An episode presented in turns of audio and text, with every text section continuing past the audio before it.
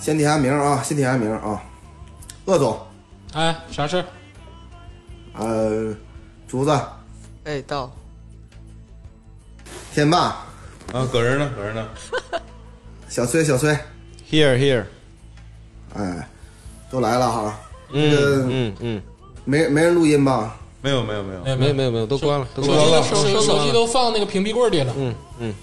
嗯，这个绝密谈话啊，绝密谈话，绝密这个我这来美国一年多，已经跟吉米斡旋十多次了 啊，好不容易安抚下来，嗯，好不容易安抚下来啊。吉米吧，对咱们吧，这个要求吧，其实有三点、啊，就就是呃，怎么不能说是要求吧，就是就有三点，就是疑惑对咱们的质疑啊。嗯，第一个，第一个质疑哈、那个腾讯和那个网网飞都已经拍《三体》了啊，咱们他妈连角都没选选选选得了。啊咱们每人二十亿美金的那个选角经费都花哪儿了？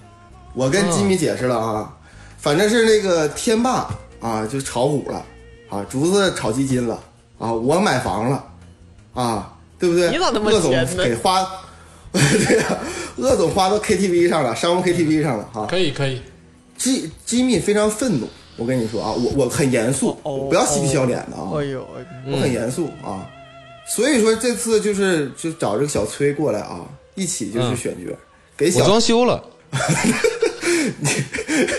以前哪有你呀、现在主要是这个团队不好带了，所以才找了你，你知道吧？是吧？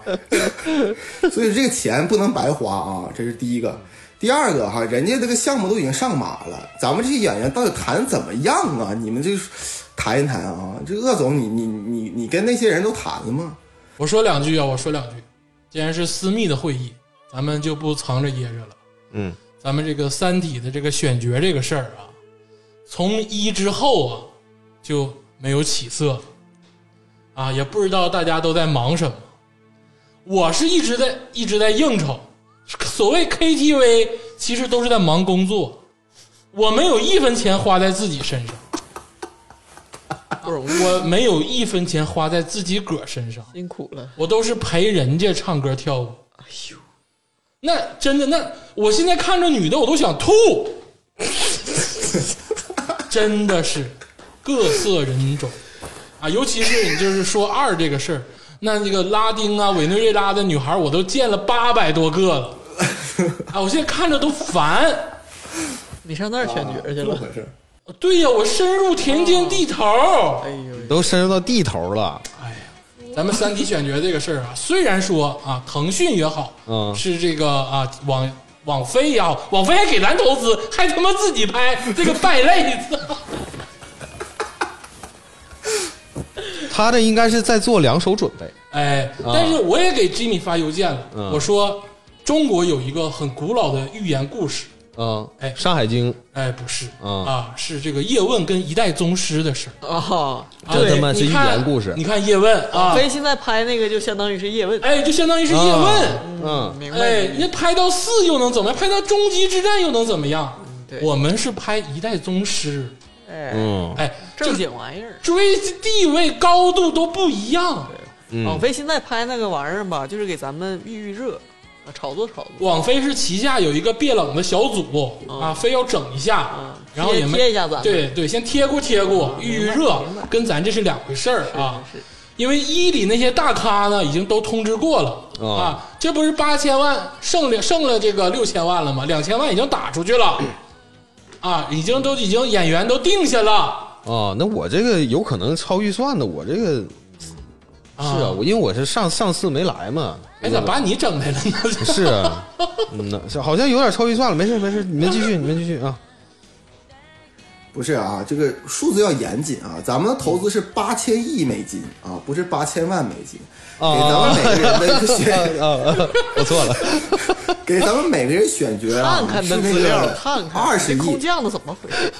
对，每每个人咱们每个人选角的经费是二二十亿。我刚才啊，我有一个现在就有个疑问，财务啊，刚才这个鄂总说八千万，他是不是只给你们每个人两千万呢？哎反正不对我是给哎，给鄂加总，油！哦这事儿咱俩不谈好了吗？哎咱俩那次在金麒麟不是谈好了吗？跟他们说的是八千万，咱俩是八千亿。你现在说出来是怎么回事儿？你你行不行？我觉得咱们这个这个会也既然是私密的啊，咱们五个人之间就得新奇了，对不对？咱们这一百亿怎么花，这个这事儿你得想好，你懂吗？这怎么他妈新新奇呀、这都这样了还新奇？算了算了，哎，但是我跟内内部矛盾还是内部矛盾啊，这个事儿还是得干。嗯，咱不能说人对家啊，Jimmy，人家摩根大通给完咱钱，就一点响都听不着。嗯是，你至少这个 PPT 你得给人整出来，对。对对不对？这但是是这最个我我想个办法啊，那个崔老师你赞助一下吧。到时候那个水滴来的时候，三体嗯舰队那舰队上面不得有广告吗？ 你就贴大乔食品， 亚洲舰队，你冠名，要不给个冠名儿，啊要不我咋说我去年忙呢嘛，就是就是要赚钱，就是搞这个事情啊，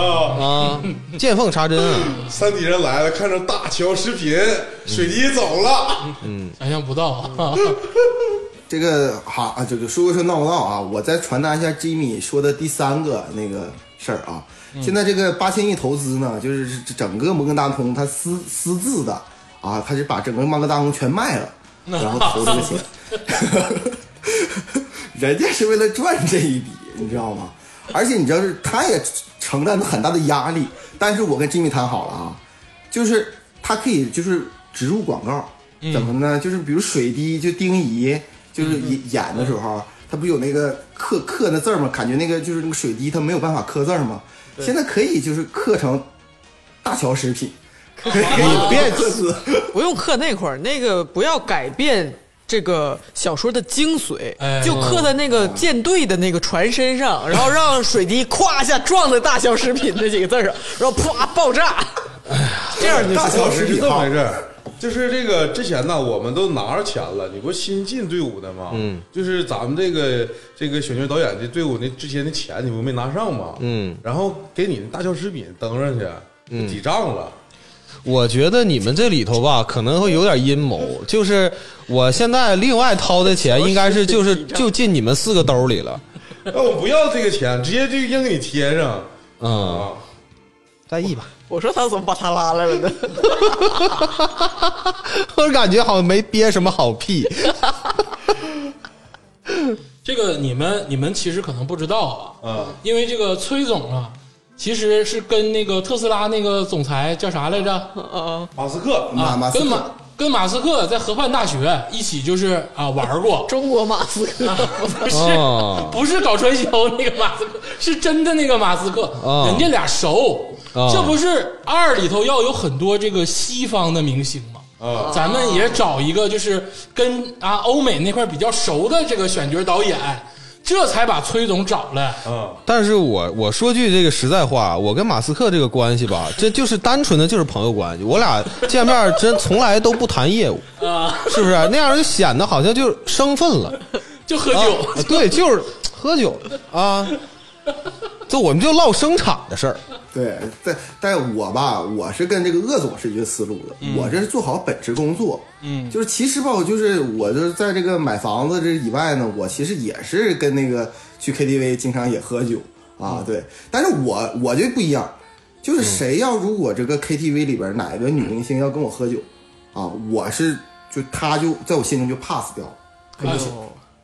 啊，就我这人就这么严格，就是一个一个一个 trip 啊，那呃不是啊，那安吉丽娜·朱莉给你炫一个，你你你这面子不给吗？你这个面子得给吧，对不对？人家再怎么说啊，人家也是好莱坞，也算是明星了，对不对？但是，但是所以说是怎么回事呢？就是说这个 Jimmy 吧，其其实对我的工作呢，其实还蛮认可的，啊因为这确实在工作，他主要是着急呀、这一是要回回本，二是得听点响。所以说我的意思是说，咱们我今天把大家召集过来哈，我也不是说我我有这个有这个能力召召集各位二十亿这个资产的人啊，我主要是就是这个尚方宝剑 Jimmy 让咱们赶快把这个会给开了。啊，绝密！上次咱们这个会议第一第一个那个第一次那个会议吧，泄密了，这个吉米就很很愤怒，就是因为咱们的泄密，所以说这个腾讯和奈飞才才才开始就是抢先一步，所以咱们这回得赶快的开始选角，你知道吧？是泄密了，在各种平台上都有人泄密， 泄了好几万人呢，都知道。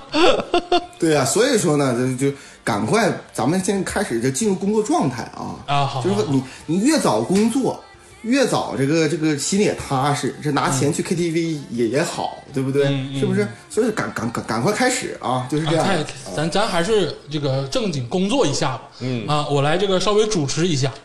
这个自从这个上次《三体一》啊《地球往事》这个选角任务啊这个颁发之后呢，各位也是不辞劳苦啊，在这个全球各地呢采购明星，哎，终于是把这个 PPT 做完了啊。虽然说泄密了，但这个事儿就不归咱们管了。嗯啊，这回呢就是这个啊《三体二》这个黑暗森林，嗯，哎，这次的这个角色也是很多，嗯，而且任务就更重了，嗯，重在哪儿？嗯，重在这一次不只是这些华裔的演员，哎，哎，是全球各地的演员都要参与，嗯就是因为啊，这个《三体二》啊，《黑暗森林》呐，啊，鄂总这个英语啊，就涨了好几个等级，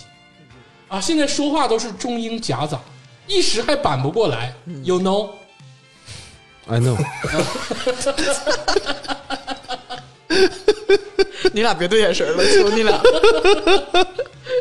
受 不了。哎，咱们就正式开始吧。 OK，啊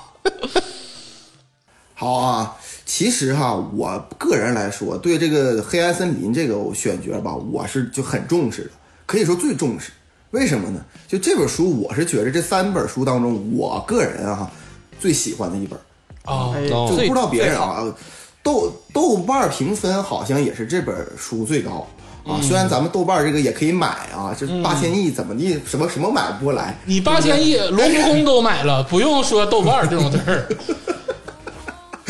对，太自所以然说呢，这个，所以这但这部剧呢，就是我觉得是为什么更好一些，它这个吧里边还有特效，你像第一部剧其实是个悬悬疑悬疑的，第二部剧里边其实有很多特效，而且有很多反转，哎，啊所以说我觉得这里边的。就是这个大咖要云集了，嗯，那个你就像我选角一的时候，我我挑那些那个啊、演员，那些这个尤其是国外的演员，可能咖位还比较低一点啊。为什么？啊，是因为对。 对，你现在咖位还比较低一点，但是你看看我这次的啊，我联系的人啊，那全都是咖位就就就就顶尖儿了啊！我是按照那个服不服排行榜来的啊，这种哦，这个我还要说一嘴啊，这个《三体二：黑暗森林》除了这些名角之外啊，群众演员的这个事儿呢，是归鄂总一个人啊包揽的啊，比如说那怎个么呢群趴的那个场面呐，啊，或者是有很多其他的群众演员是鄂总一个人来选的，大家不要跟我抢，听见了吗？啊，但咱们今天啊，只去聊划了这事儿去 了，哎，对，主要是这个事儿。 今天啊，主要是聊一些有名有姓的，或者是有一点地位的，嗯啊，反正也都是这个加州啊选的。或者是我们塞进去的。哎，对，对，明白，那这个咱们就正式开始吧，我们就完成这个伟大的这个著作吧。来吧，啊，大家都是这个 business 啊，man woman 之类的嗯，都在我心里，嗯啊，那就可以了，是不是？各位艺术家，都在我心里。嗯，那那我觉得啊，我觉得那我开天辟地吧，啊，我先来。这个《三体一》呀，啊我觉得除了史强之外，嗯，是没有一个正面的啊主角的怎么说呢？啊，因为这个《三体一》很多都是功能性的角色，嗯，哎，但是《三体二》它不一样了，嗯，它出现了，哎，让我们为之震撼的一个人物，哎，哎，也是这个贯穿哎这个二三两部最重要的哎这个男主角。哦，啊，这个绝，那个念绝，你哪儿来的？ 我现在跟董事会申请，能不能把他踢出去？你这个不好啊，你这个不好，人影响开会进度，不好啊，提出批评啊 通，假字，通假字，行了，行了你怎么回事儿？啊继续继续啊，重重要的男主角呃啊，啊，重要的男主角啊、这个人是谁啊？这个人就是 logic 啊，逻辑。哎 呦，是哎呀，最重要的啊，先把主角定了啊。哎，咱肯定是先把主角定了啊，因为这个事情啊，我觉得啊会打很久的架啊，因为各自呢，就不管是收钱也好啊，还是艺术追求也好啊，啊，啊，都有自己的想法，对，哎，是不是？嗯，哎，那我觉得你看谁先说呢？我肯定不能先说，我先说吧，来，您来，这个逻辑呀、哎人家就说了，您叫 logic 啊啊，对对逻对对逻辑老师哎咋地咋地的，就是这个梗儿，人家大刘自己也写过，嗯而且这个逻辑此人呐，他有一个漫长的成长过程，哎，嗯哎，是吧？从一个呃杨东的同学，嗯嗯然后呢就是认识了名人，嗯然后导师给指指点点拨几句，嗯，哎，然然后就是自己建立一个什么，哎，想想要就是成名成家，嗯啊，新的学科了已哎经，然后哎，然后后来呢，又是那个成为渣男，风花雪月，哎啊，沉沦在什么这个，哎呀，各种女人之间，哎，嗯然后后来又成为一个，咱们知道到最后的最后啊，嗯成为一个牵动两个文明的命脉，又是面壁又是直剑的，哎这是成长的经历，人物是非常的复杂，绝对是嗯是最一个最最最重要的哎人物。最大的男主角，对，然后呢，我觉得啊，在咱们这个呃大中华地区的男星当中，哎，有此演技，嗯有此地位，嗯然后又能驾驭这么多种不同性格。大家记住我刚才分析这种性格的人啊，哎曾经都有过出色表现，嗯，而且做演员，不管对每一个角色都非常的钻研拼命的人，嗯就是只有一个人，就是张震。 哦，咱们一片此真是意外 呀！一片的死寂， 怎么样？怎么台湾男我星还不以为啊是不是华语男星吗？我还以为你要说彭于晏呢，啊那小小崽子能行吗？彭于晏，我跟你说哎，那也很钻研演技的这。样，你看看那个第一炉香演的，嗯你看彭于，我真是张震老师为了演刚才你说了一代宗师，嗯，是不是？为了演吴清源，嗯哎，我插一嘴啊，怎么插样一嘴啊！张震老师虽然演了一代宗师，但是在整部电影中出场也就八分钟那。人家是不是已经把自己都磨练成那个走火入魔那个人了？嗯，然后渣男，他是大家知道现渣渣男实啊现实生活中他也是个渣男，是是是，哦，是不是？寄明信片儿跟人家分手，我我跟大家说一个嗯本秘色演出说一个秘密啊！我应跟该你选说，罗志祥。我是觉得，我是觉得这种咖位、哦这种级别的哎男主角，嗯，影帝就不要搞私人关系那一套影帝啊，怎么啊，就不 要我就觉不得，要这个事儿为了吓唬人家怎。么谁透露的？是不是张震跟你说 的？哎，不是我我我我，我觉得有点便宜了吧？怎么影帝啊？震哥陪竹子陪了好几个月，哦闹呢。啊，那呃，不去，他不，据说不太行。哎哎哎哎，不用，我这我纯是我这非常公正的来说，丑恶的嘴脸，啊你们呢就是没往那儿，没想到那儿去。呸！嗯，人普通话说的也 可以，就我觉得啊，竹子老师刚才虽然啊这个夸大了很多，嗯尤其在他介绍这个演就说员你的时候，你有没有眼前一亮？你在他介绍这个，你嗯你给我胡闭子了说，，嘟儿 啊，你给我闭了啊！就是脑子 没想竹子老师一般说这种大词儿的时候，啊，底下都有肮脏的交易啊。他如果不说这些大词儿，嗯我觉得反而是能信的嗯，啊。就像是这个啊，在《三体一》里。他提王景春的时候，可没说这些大词儿啊，但我觉得王景春就很不错。但你一听竹子老师说这些词儿，我就觉得这个交易有点不对劲儿。越描越黑。哎，这个选选择有点儿啊，让人费解。嗯，张震绝对是好演员，对，哎，而且绝对是能放得进去的演员。嗯，但是我个人觉得啊，这么多投资啊，这是一个啊就是要力捧，啊内陆地区的作家，对吧？大陆地区的作家啊写的一个传世佳作。是咱们反而要捧一捧这个还不是特别成熟的打倒我现在大陆台湾男哪演有员这市个场，你说这能不能哎地了？ 说说说说说说说说说，啊，所以啊，这个鄂总提出一个啊非常符合这个人设的标准的一个人，嗯，谁呀？也是近年来我觉得在这个华语电影圈儿真正能拿得出手啊里面儿都够的一个人。嗯，哎，就是张译老师。啊，瘸子，张译我定别人了，还有别的角色啊？他张有亮我也定别人了啊， 就是就是这个张译老师啊，你先听我说为什么？哎，首先说这个演技，因为刚才竹子老师也介绍，罗辑这个人啊，是从这个顽劣不堪啊花花公子一步一步进化，被时代推着走啊，被各种东西裹挟，一步一步啊进化成一个战士啊，一个最后决定了这个宇宙命运的一个战士。张译老师在各种电视剧、电影中呈现的各种角色，能很符合、很贴切的呈现逻辑这个角色。哎，这是第一点。第二点呢，张译老师是人到中年，但又没有那么老，所以说从青年到老年时期都能演。张震其实有点老了，哎，张震也还行，其实他演青年也够，嗯，够得着。反正就是稍微能够得着点儿吧，但是有点就是使劲不是碰了。张译现在一笑吧，他眼眼角都有褶褶子，哎，这个可以啊，这个特效是不是可以那解你决在？特效的那就让那那张震，那你啊这么这么说刘德华演，刘德华在伊犁已经有角色嗯了、啊，不好意思。 啊，第三点呢，就是张译老师这两年在这个票房的这个号召力上，其实可圈可点。嗯，哎，那倒不是管是这确实个啊，新年上映，这个我这这点吧，我不太同意。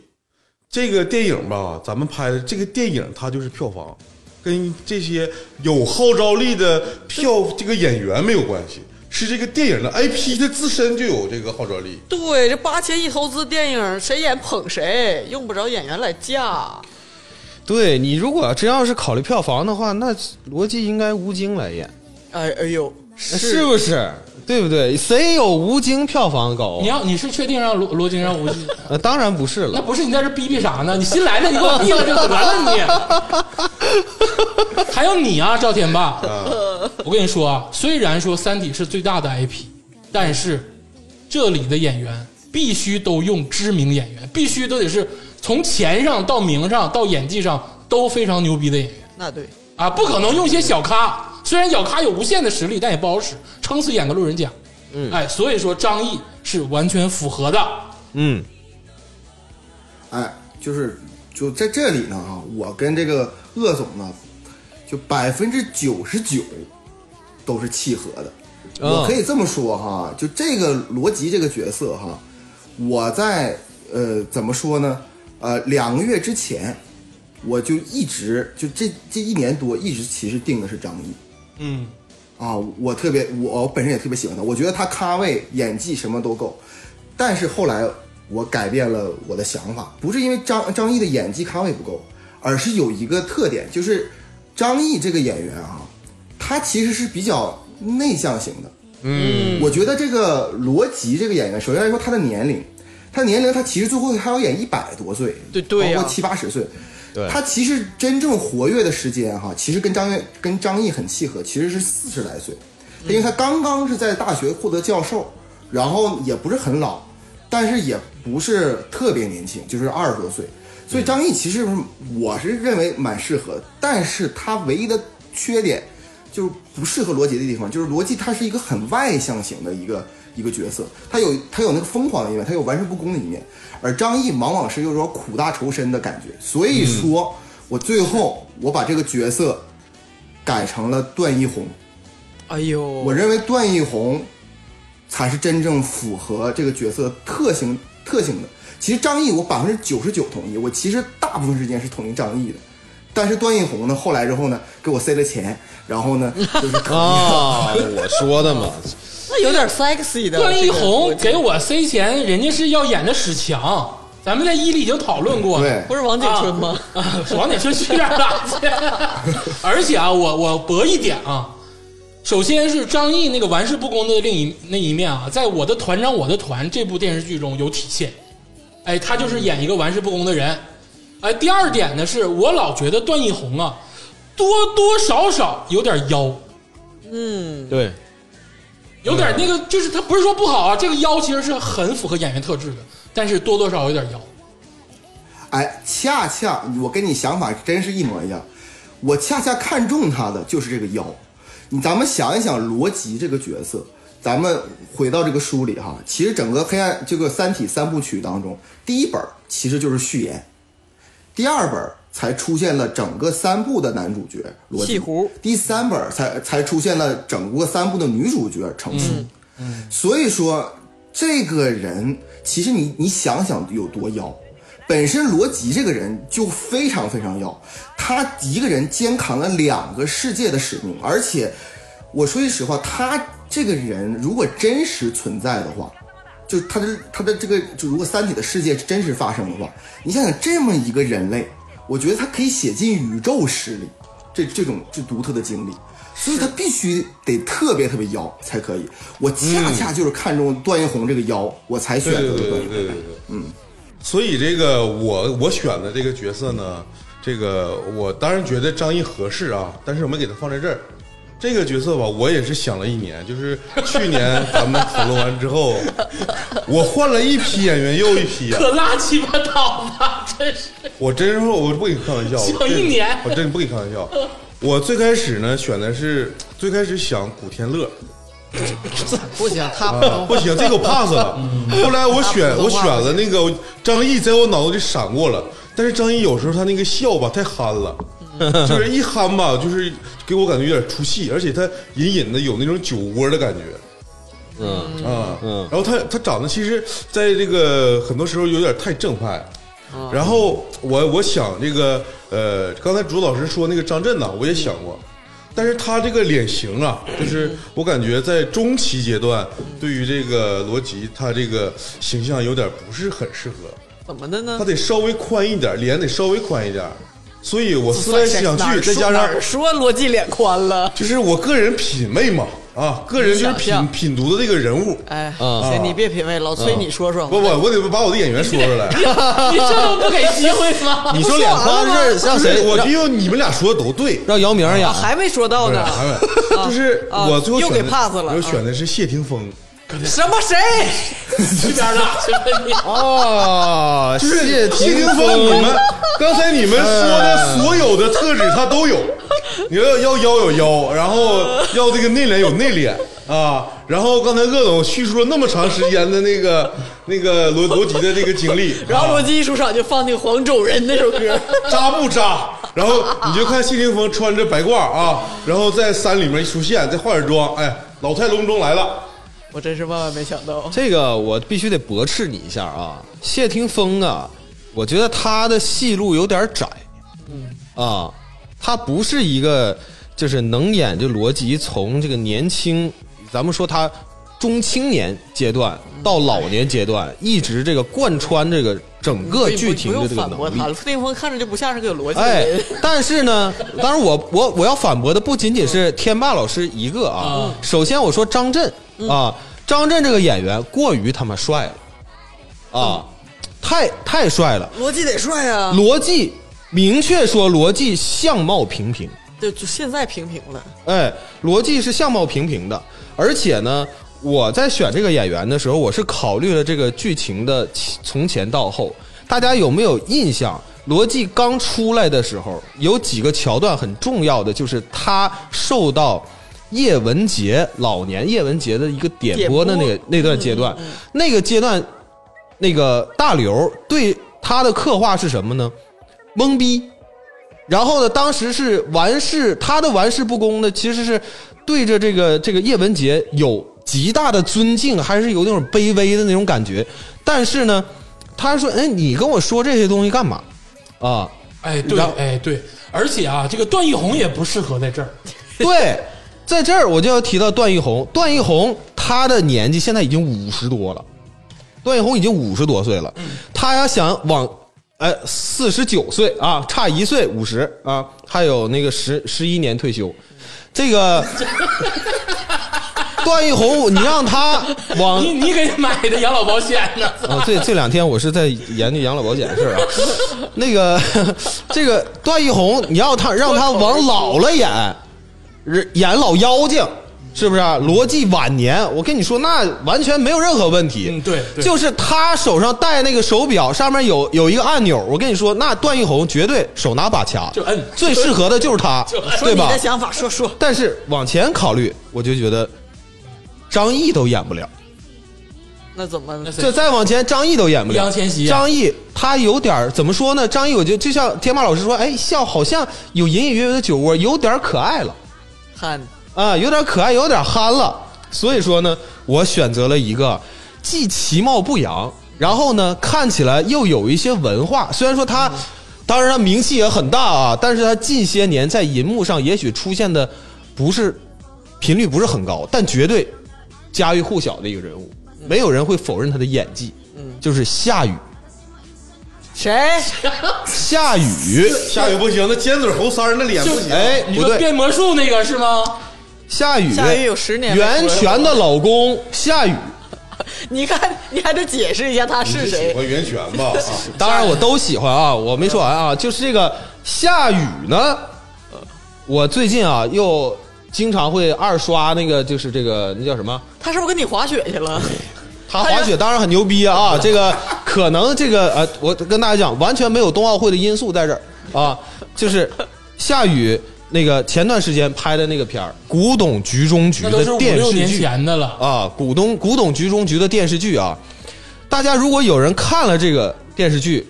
就完全能感觉到这个夏雨太适合演这个逻辑了啊，哎呀，那他是非常有深度。我我是觉得是这样啊，这个那个加州老师是这样。现在首先呢，把谢霆锋跟夏雨先排除掉，你看对不对？哎，关， 然后呢，现在这就太是荒谬了。你这个涉及到人身攻击，就你这个是张震啊、张译跟段奕宏啊这三个再掰一掰，我看看可不可以。哎，就是其实张震也可以排除掉， 啊，张震也可以那个什么啊大胆嗯我这里啊，我这里要强调一下啊，嗯，Jimmy 说了啊，咱们的劳务费啊嗯就是二十亿美金，嗯，不是说啊这二十亿给这个演员之后剩下给咱们，嗯，你们仨那个就是谢霆锋啊、夏雨啊，这个你你不用给给 Jimmy 省钱，你知道吗？这好像是你给他花完钱之后自己能揣兜里似的。就我觉得还是得在段奕宏和张译在手里，但是咱们今天哈不需要啊，就是真正的就是拿出结论。就是拿出这个结论，咱们只是拿出来，但是我注意提醒大家一句哈，咱们选择的老年叶文洁可是巩俐，对，你想想，巩俐跟夏雨，巩俐跟谢霆锋，巩俐跟张震， 这不太 怎么的？ 我在此啊，给大家总结一下我个人的观感。还要支巴一下。哎，我最后我就请听众朋友我们不已经总结一遍了啊，吗？秘密秘密开会啊，秘密开会。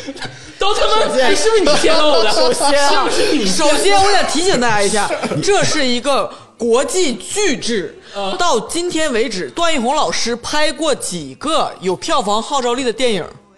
他是个电视剧咖，嗯他电话剧咖，他《烈日灼心》或者什么不拉不拉。到现在为止，张震老师，你想想他在《沙丘》里的 表现，他又演出了另外一个人。哎哎，你看没看沙我丘？看了他跟你真是觉得不错是 吗？至少来说，在华人有票房号召力里面来说，张震老师仍然活跃在线。哎我跟你说，《沙丘》里头张震就是仅仅停限于呃停留在有他，呃是就啊是有，那你就是怎么没有别人呢？在这种科幻巨制当中还有他，这就说明有这个号召力。其次，我给大家盖棺定论的总结一下我对这几位男演员的感觉啊，是罗辑这个人是绝对是。绝对强有力的第一男主角，我觉得他并不要，并不一定是要演技最好的。张译莫固然演技很好，但是作为第一男主角来说，最重要的是合合适，对吧？就是说这个人他可是逻辑呀、我我我感觉啊，你们说这个人的感觉，给我的感觉，夏嗯雨、智商九十，段奕宏智商一百一，谢霆锋智商八十五，哎，谢霆锋可不是啊，谢霆只锋有只有张震看起来像一个智商60以下一百四的人。我操，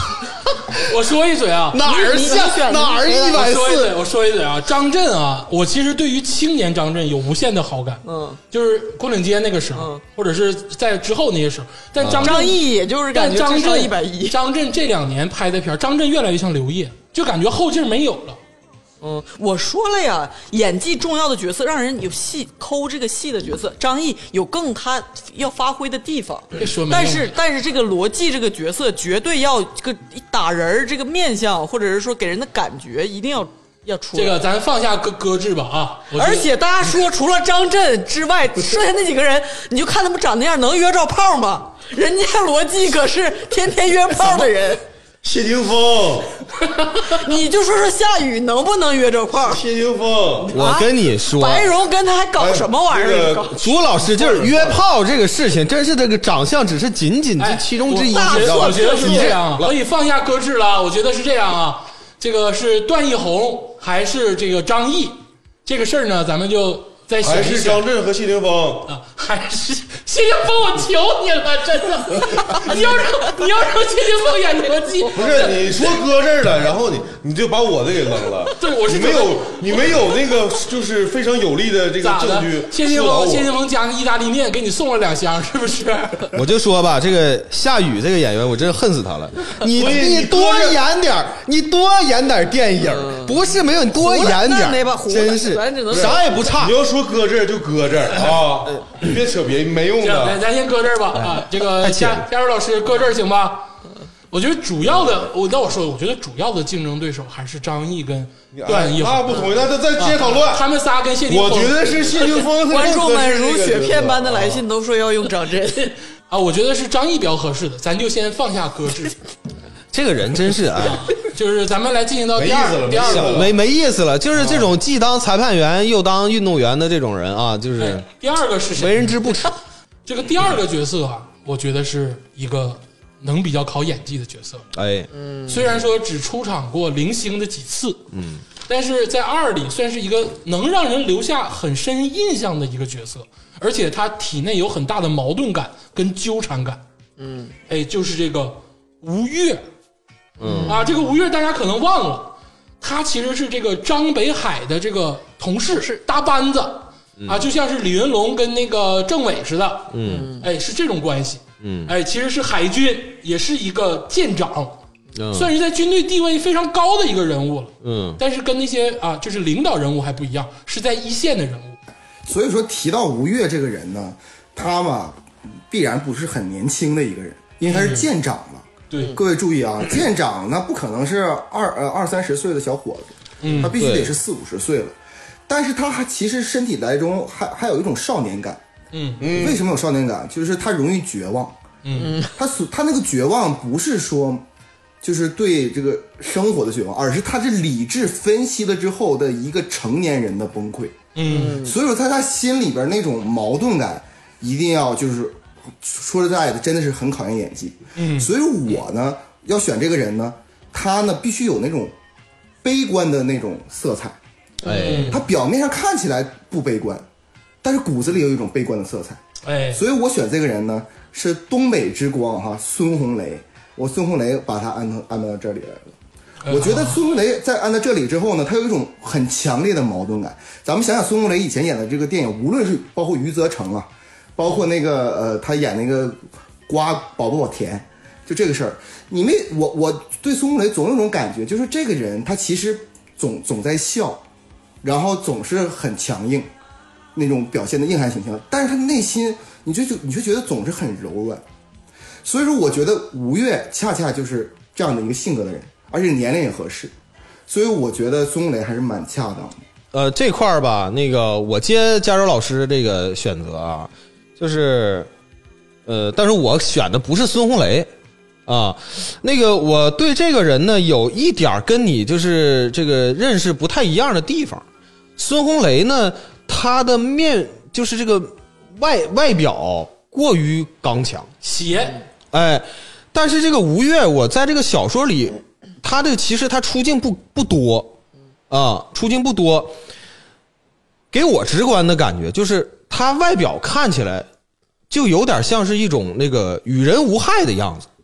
嗯啊，就是不嗯他不是一个很具有攻击性的人。嗯，啊对，，但是孙红雷攻击性有点强，但是有一个演员跟孙红雷演过一部戏，嗯，这个戏咱们之前还唠过，啊，好先生啊，我说我以为你说的是梅兰芳的《黎明》哎，不是啊，好先生，咱们有一期节目唠啊，这里有一个非常重要的角色，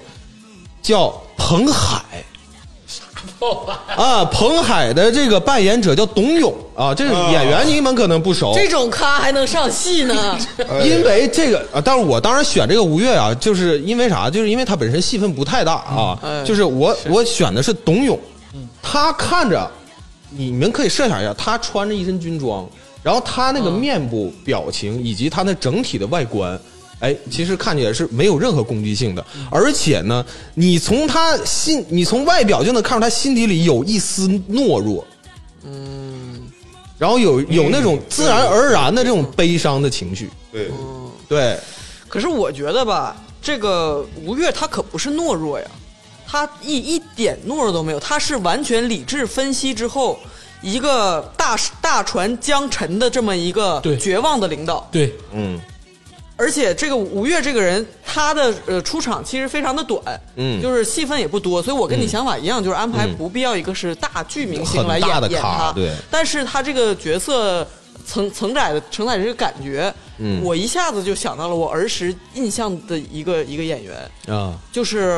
在我最童年的记忆，有一部戏叫做《唐明 皇》，演皇帝的那个人刘威。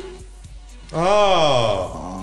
就是首先啊，我说说我的理由，为什么？就是说吴越这个人的感觉，当然他呃也也既不是刚硬，呃什么强弩，又不是说像你说的懦弱，他只是真的是理智分析，他没有没有办法，他的失败主义，他不像说张他他其实跟张北海一样都是失败主义，嗯，但是这是我们所有人都知道他是明智的，嗯嗯，当时我这段描写非常打动我，在那个黑暗森林里，我相信只有咱们中国的读者能 get 到那一段描写。我我相信是，虽然《三体》在全世界范围内都很火啊，但是当吴越看着他那个，呃，他跟张北海在那个唐昊他们那个、呃、还未打造好的战舰之前，说这将来真的能造出来这个舰队吗？然后说现在还没刷上漆，说看着怎么这么旧啊？它原来是什么长安号，现在是什么唐号？你看，这都是原来咱们中国原来的古帝国，然后曾经陷落的那个样子。而且，当时那段影，咱们所有中国人都知道，影射的就是甲午战争，嗯就是它那个陈旧的巨巨轮，一个强盛的文明，但是将面临着都大家都知道无无可挽救的一个悲剧。理性分析都知道无可战胜或者是绝望的这么一个状态。所以说，我觉得刘威曾经演过唐明皇那个样儿，如果有有那个观众看过这个电视剧，就我觉得那个那个表现太适合这个五月了。嗯，现场所以这个这个我知道刘维老师，但是我前年吧，好像看过刘维老师的一个近照，他现啊在状态已经就是非常老了，感觉。我觉得有点像，嗯，啊，是我那个说一嘴啊，因为鄂总是比较熟悉大陆演员的，嗯刘伟老师今年六十六嗯，啊，这点确所以实所是，以我我选了一个，这点确实所以我选了一个稍微差不多的年龄的一个演哎员，哦叫刘奕君。啊，嗯刘刘奕君很好，很好，刘奕君他这个，我先说，啊我也有最他嗯近他这个很也挺火，在那个开端里面也火了。对对然后之前吧，他演过那个《琅琊榜》里面那个侯爷。对对这个侯爷的性格其实跟这个吴越有点像，就是他明知道可能自己要失败，嗯，但是我必须得就是努着，嗯，呃，就是硬硬着整。然后刘奕君他演的很多角色，就是就演啥像啥吧，就是你说演戏，刘奕君老师绝对他到位，而且他的年龄也相符，主要是他有时他眼神非常的柔软。他坚毅的表现下面，这眼神总是透露着一点泪光，就这种感觉，我就必须得安上刘奕君老师。这个网上现在对刘奕君呢有一个评价啊啊，是什么评价？就是他如果演警察，你就会觉得，哎，警察肯定赢了。 他如果演坏人，你就会想，操，坏人肯定赢了。 就是他总他要不就演警察，要不就演坏人，他总总是这两个角色，就非确实很厉害。这个我觉得啊，天霸老师的刘奕君就真他妈到位，嗯就刘奕君老师真是怎么演都成型。嗯，但是呢，我在一里让他演雷志成了，啊，你们可能忘了啊。我在一里还让段奕宏演别人了呢。啊，这个所以说刘一军老师在我这儿就 pass 掉了，但是我还是得说一嘴，刘一军老师天霸这个选择棒棒 出彩，挺好的啊，嗯非常的出挺彩好，嗯，因为刘一军老师就是演啥像啥，尤其是放眼整个上海滩，谁他妈敢跟我张万林啊，那就是太牛逼哎了哎这个电视剧你也看了？那当然了。哎呦，我这个选择呢，其实有点儿类似于加州老师，嗯，就是我想呈现更多的这个角色特性给观众，啊嗯，就是他一方面是一个军人，他能做到舰长这个级别，肯定不是说很软弱，如果很软弱就去参谋部了，就他肯定是一个能有自己担当或者抉择的一个人，才能做到舰长这个级别。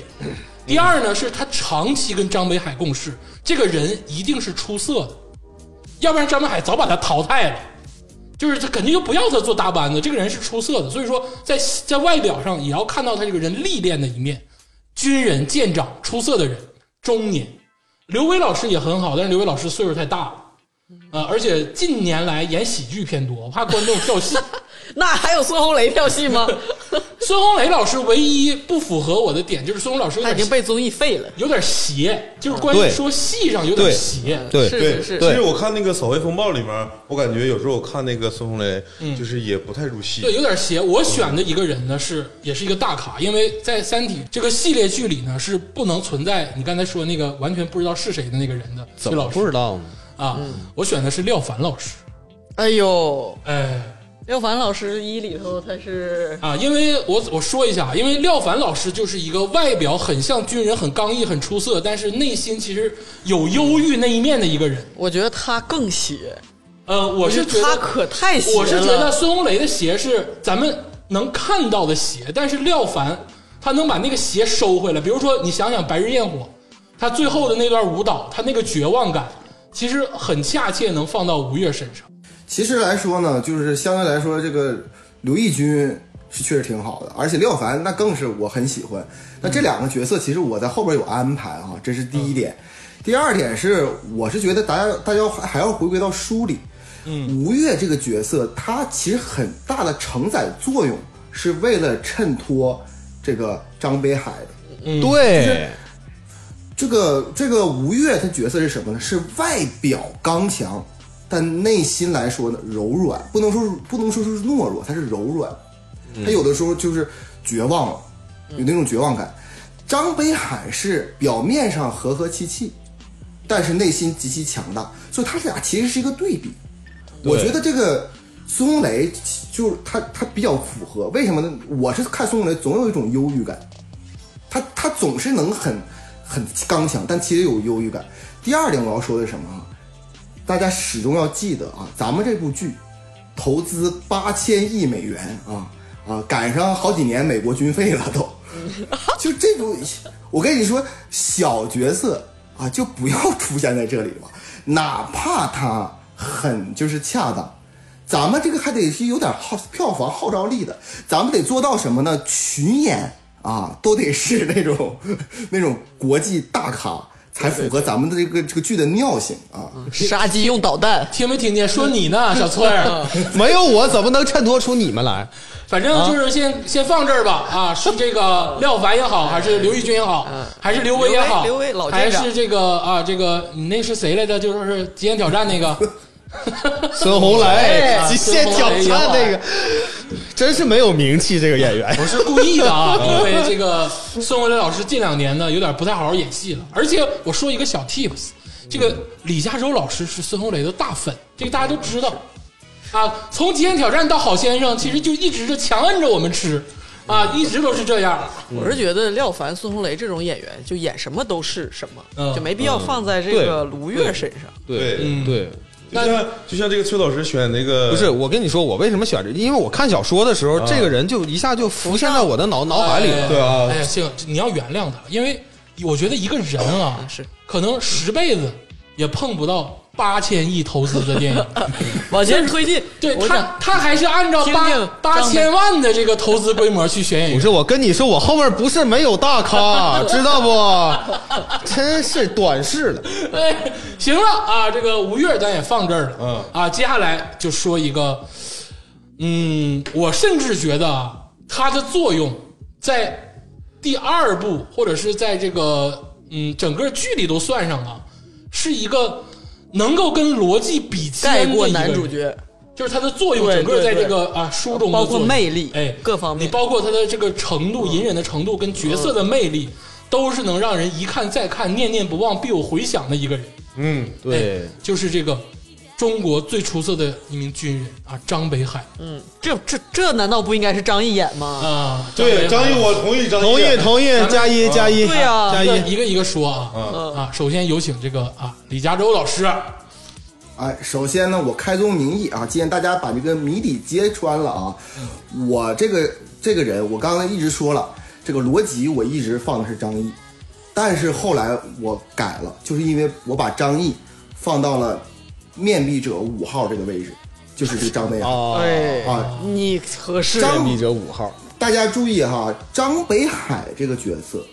就跟这个不一样。我刚刚说了，张北海这个角色是外表感觉嘻哈哈，就是说很很软弱、很正派，但内心极其强大、非常坚定的一个人。而且这个张北海这个角色，我甚至可以说他是一个呃第二男主角。对，它承载的它承载的东西是什么？它承载的东西是面壁人的角色。嗯，他他只不过是那个联大就选择了四个面壁人，包括罗辑都是因为跟叶文洁有关才选择了面壁人，包括前三个。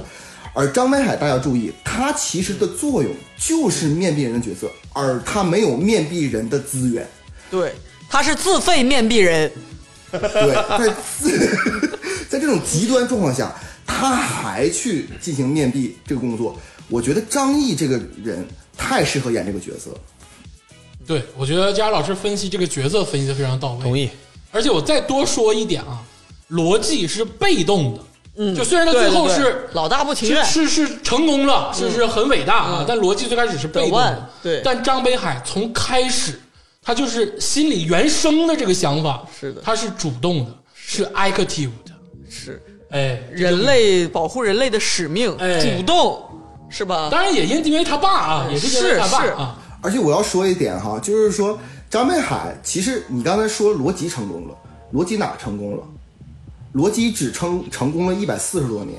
最后地球终终究灭亡了。嗯，罗辑只罗辑只救了两个人，一个是诚心，一个是 IA。除此之外，他救了谁？他谁都没救，他没救了。而张译其实才这个第五个面壁人才是真正的成功。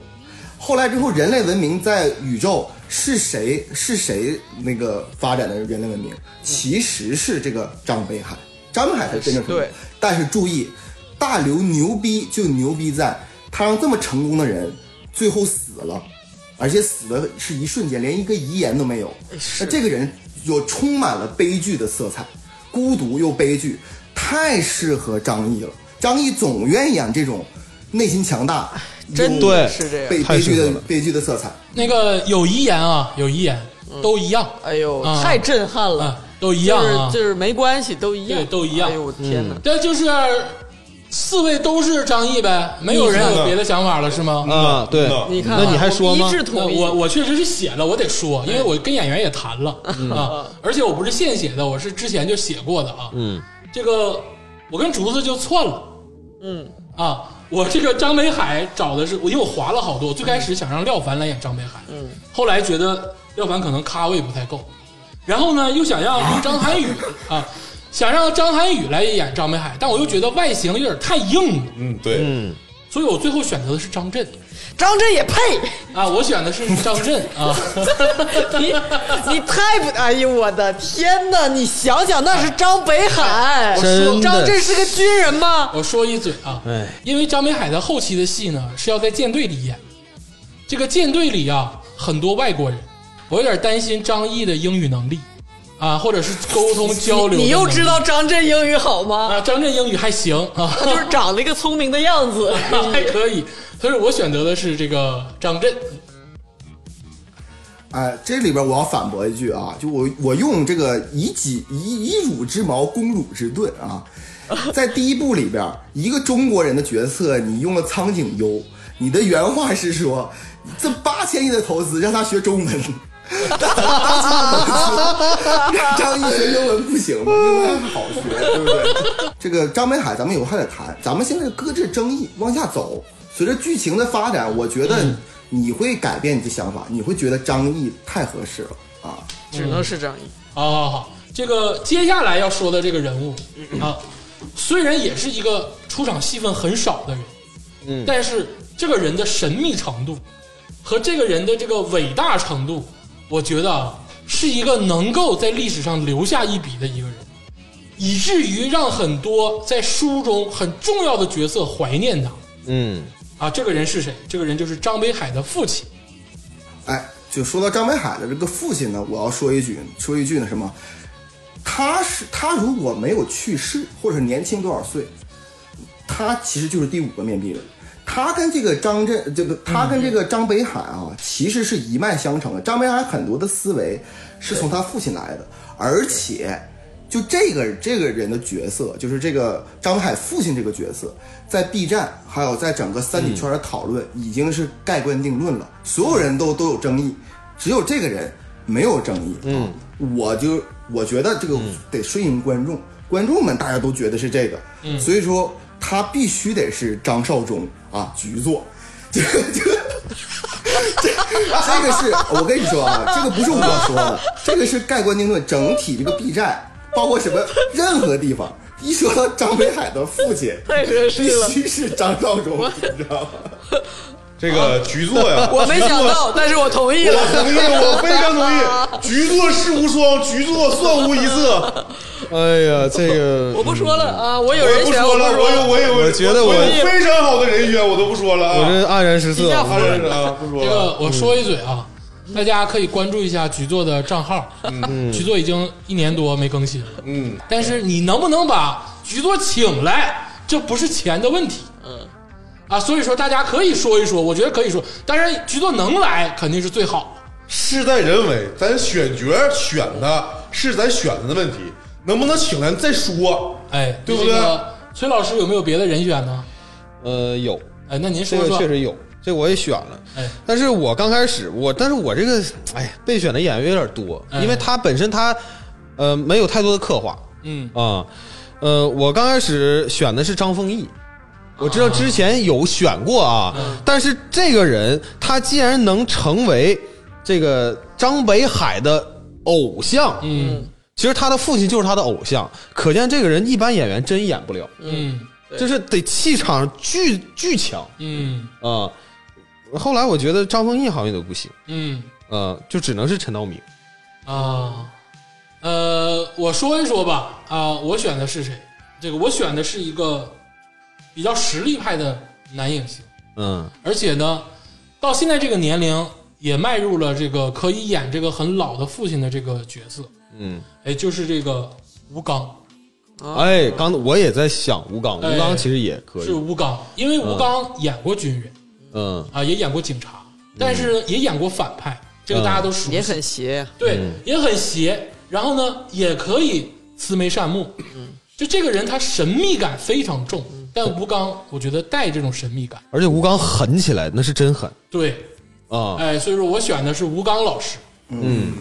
啊，我这里要说一下哈，其实我不太同意崔老师说这个角色他这个戏份很少，其实不是的。你注意啊，咱们啊普遍来说，咱们大家都能记住的是他最后跟那个张北海的那个谈话，在临终之前的那种谈话，说多想想那个想，谈话，对吧？嗯但其实大家注意哈，整个在整个这个世界当中，都是觉得投降主义或什么正讨论的时候哈，只有张北海的父亲传了一大堆学者，就是几百个科学家、社会社会学家，然后来推进行推演。嗯，他其实是一个伟大的战略家，所以说。我觉得这种角色呢，当然了，如果说呃局座啊来演不了，吴刚啊、陈道明，我觉得都同意。但是如果局座能来演，我觉得这个是无论是从社会效益，还是真实层面，还是所有人的感觉，那局座简直太恰当了。所以说，这个吴刚和陈道明呢，嗯，只能是只局座能是就是备选。对，等对他，对，等他，局座不来不开拍，这这么大个软文化输出的项目，等死多少人呢你？我觉得吧，咱们可以把这个八千亿吧，这个拿出两千亿支持一下中国国防建设，对不对？然后呢，这样的话，这不是局座这不也可以就来了？ 吉米也同意 吗？我觉得吉米身为这个这个呃纽约资本家大鳄，他没有什么就是什么美国中国这个观念，他就想赚钱嘛，对不对？所以说投给中国国防两千亿可以啊。看来这个局座这个如果能出演，看应该是众望所归的。那咱们接下来就继续介绍，哎，咱咱们接下来应该是两个这个国外的演员啊。那哎这，个接接下来这个是雷德尔和这个乔治乔治菲菲兹罗啊，这个雷德尔是谁呢？是谁是这个一个文职的一个科学家啊，对吧？然后菲兹罗是应该是一个将军，嗯对吧？我要是我没记错的话，所以说这两个角色呢，我觉得啊，就是他其实在这个呃整部书里边其实蛮重要嗯的。他们你看这一文一武啊，表面上个小角色，但其实是第一个证实了三体人真正存在的一个一个一个人，对吧？而且而且是第一个，就是他们是代表了这个普遍民众，或者是整个呃地球这个呃抵抗势力的这个一个一个一个发声的代表。我觉得这种角色呢，表面上看小，但是也不能是小角色。那不如我就呃，就是我来先说一说这两个角色是什么人啊。嗯，所以这两个人呢，我也这个啊、呃放了两个大咖啊。哎这个菲兹罗将军呢啊，我是那个放了这个威尔史密斯啊，啊，哦，我我对我他是很有票房号召力的，而且这个政治正确。啊，对不对？这个现在这 个你知道了啊，这个美国这嗯嗯这边这懂个了懂了懂了演啊演艺圈儿这个你懂吧？啊，这是。然后这个雷德尔呢，他是一个少校嘛，所以说我呢给他选择了一个当红的小生啊，不能说小生吧，就是中坚力量啊，在欧美啊，就是克里斯海姆斯沃斯，就是那个就是那个雷神。啊，啊，对，所以说我我我觉得这两个人是蛮恰的，他有这个欧美观众一看到这嗯他两可个以角色，就是认识啊懂，所以我觉得这两个很很恰切。啊，选的这个威尔史密斯和这个雷神锤哥，嗯，因为其实菲兹罗将军在这个很多《三体》的这个巴黎讨论的时候，菲兹罗将军其实是一个藏了很多暗线的一个人，啊就他不是那么简单的一个人。其实包括逻辑的那个计划，啊有同人呐非不是同人，是他们的。就是通过很蛛丝马迹去揣测，啊啊就菲兹罗将军的那个计划其实是有意无意的推动了逻辑，哎，这个是这个大家讨论的结果。但是威尔史密斯看起来就有一点点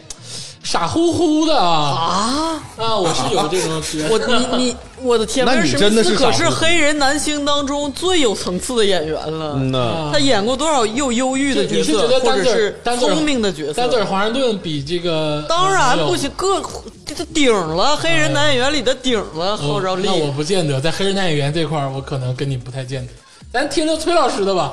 呃，我是这么选的啊哎，这个雷德尔啊，他跟这个菲斯罗将军啊，他们在这个天文台那块儿吧，有一个对话啊，这个对话的这个具体的细节我也记不太清楚了啊，但反正就是他们两个实际上有是有一个小的 battle 的，嗯，对吧？对然后这个雷德尔还有点就是那种自以为是，嗯可可能有点儿，我印象中有点儿自以为是。那我在我这个阅片量可能有点少啊，我就我印象中最自以为是的一个，然后还是在电影里头经，就是那个电视剧里面经常出现的，就是这个六人行里的 Ross 啊大卫休谟。啊， 这他咖也本可身以他也是个 doctor 对啊，对吧？他在里面也是个博士啊。然后这个菲兹罗将军呢，我选的演员是让雷诺。啊，哦让雷诺啊，对我选是让雷诺啊，还是一个有呃年年纪首先没有问题，另外他还是有点儿深度的，这个杀手不太冷的那种。他不得七八七十？我我选角的时候吧，还选别的角的时候考虑过让雷诺，嗯让雷诺八十多，七八十了，你看， 哎这个崔老师啊，这个现在咱们说的这个不是阅片量的问题，是你认识多少男演员？我说的这个认识呢， 就是夏周老师是真认识，啊他在美，国就是跟那俩演员可能已经谈完了嗯啊，嗯那个我说说吧，我说说吧，因为这个小崔原谅他，他跟马斯克吃饭的时候可能也没有见上啥大咖，可能这大咖也不跟马斯克玩儿，让雷诺不是大咖吗？让雷诺他妈都掉渣了，让雷诺你就说他是不是大咖吧？是让雷诺是大咖。嗯，娜塔莉波特曼都他妈三十多了，你想想吧。你毕竟是个将军嘛，毕竟是将军嘛。我是我是这么想的，啊，我定这两个角色呢，也是参考了人物性格。就是我呀，其实是非常这个阅片量非常大的一个人，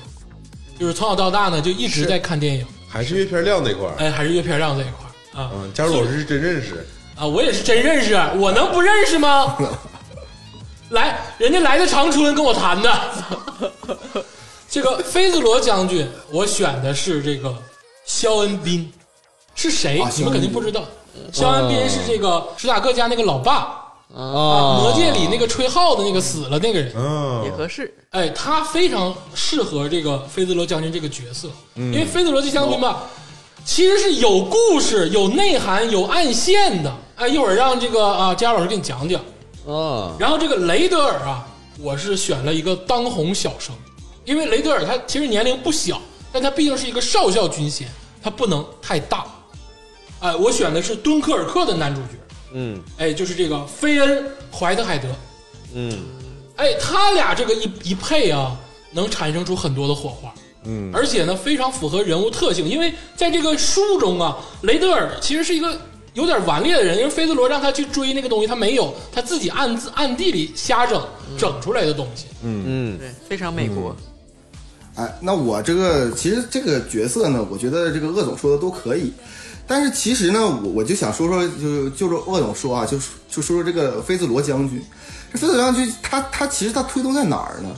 他表面上是一个脾气比较火爆，而且是以军方利益为代表，但不太信任科学的这一个人。对，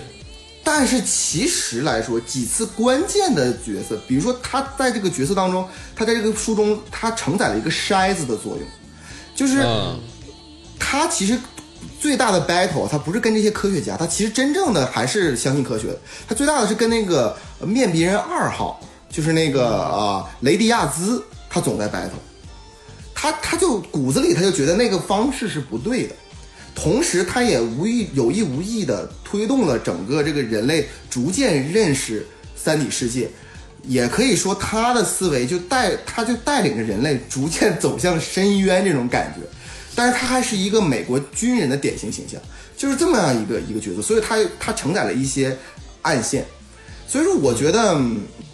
你刚才说那个他那个那个那个肖恩斌是肖恩是叫肖恩斌吧，嗯对吧？哎，肖恩宾老师，你刚才说那个肖恩斌呢，他这个脑瓜子掉下来吧，我觉得不太适合这个这个这个这个这让人斩首了那个。对对，所以说所以说他他其其实长得还比较面善一点啊，我是这么觉得啊。哎，对，同感同感。对，威尔史密斯呢，他虽然也挺面善，但是他有个政治正确的这个考量哈、我是这么考量的。所以咱们不如搁置搁置争议啊，咱们接下来看看这个行接下来的角色是怎么样的啊。说完这个菲兹罗将军跟这个雷德尔少校，接下来咱们说三个很重要的人物哎呦， 啊，这三个人物、啊、终于到了，基本上就是侧面的，嗯哎，把《三体二》《黑暗森林》整部书包住了。这个我、哎这我想，这仨人我真好好想，哎啊，这你那意思，其他的你都不是好好想 的。 有的有点忘了，有的确 实是。这三个人就是，我说的俗一点吧，就是老百姓的代表，哎，哎，就是普通人的一个状态跟一个模样。嗯，因普为通人类社会的一个横切面哎，，因为这个剧中啊，其实要不就老阴逼啊、大坏蛋呐、或者是深藏不露很宏啊观，都是啊大牛人。嗯，只有说这三个人，哎，是真真正正的，哎，样本就是普通人，嗯，哎，就是这个尘埃，嗯，哎，他们是真正的尘埃，现实生活社会中正在进行发生着什么，哎，作用到每一个人的身上。但往往这三个人也最重要，是的，是的，是哎，他们就是亿万人，嗯，哎，那这个竹子老师先说吧，既然说这三个人哎呀你，呃的那可太好了。你要不要把这个名字说出来？哎，好好好，我还是介绍一下他们三个人的这个名字哦跟大概的背景。哎，这个第一个人就是这个张元朝。嗯哎，听这个听名这儿，名儿，这是老人，时代感，哎，时代感就来元了朝。他是一个化工厂的职工，哎，就是个普通人，老百姓不太关心这个时政啊，嗯就是自己活着就行。嗯，但是呢，危机来的时候，哎，开始惜命了。随大溜，哎，这个时候开始有反差。嗯哎，这是张元朝。第二个人呢，就是这个杨进文。嗯，杨进文就是退休的老师，哎，哎，但不是说大学教授啊，嗯就也是中文化人儿哎，中学老师，嗯啊，一辈子辛辛苦苦，有点文化，哎，有点小资那个感觉。嗯第三个人呢，就是这个苗福全，嗯哎，就是老年版的这个崔恩，啊，嗯是哎，就贼有 钱，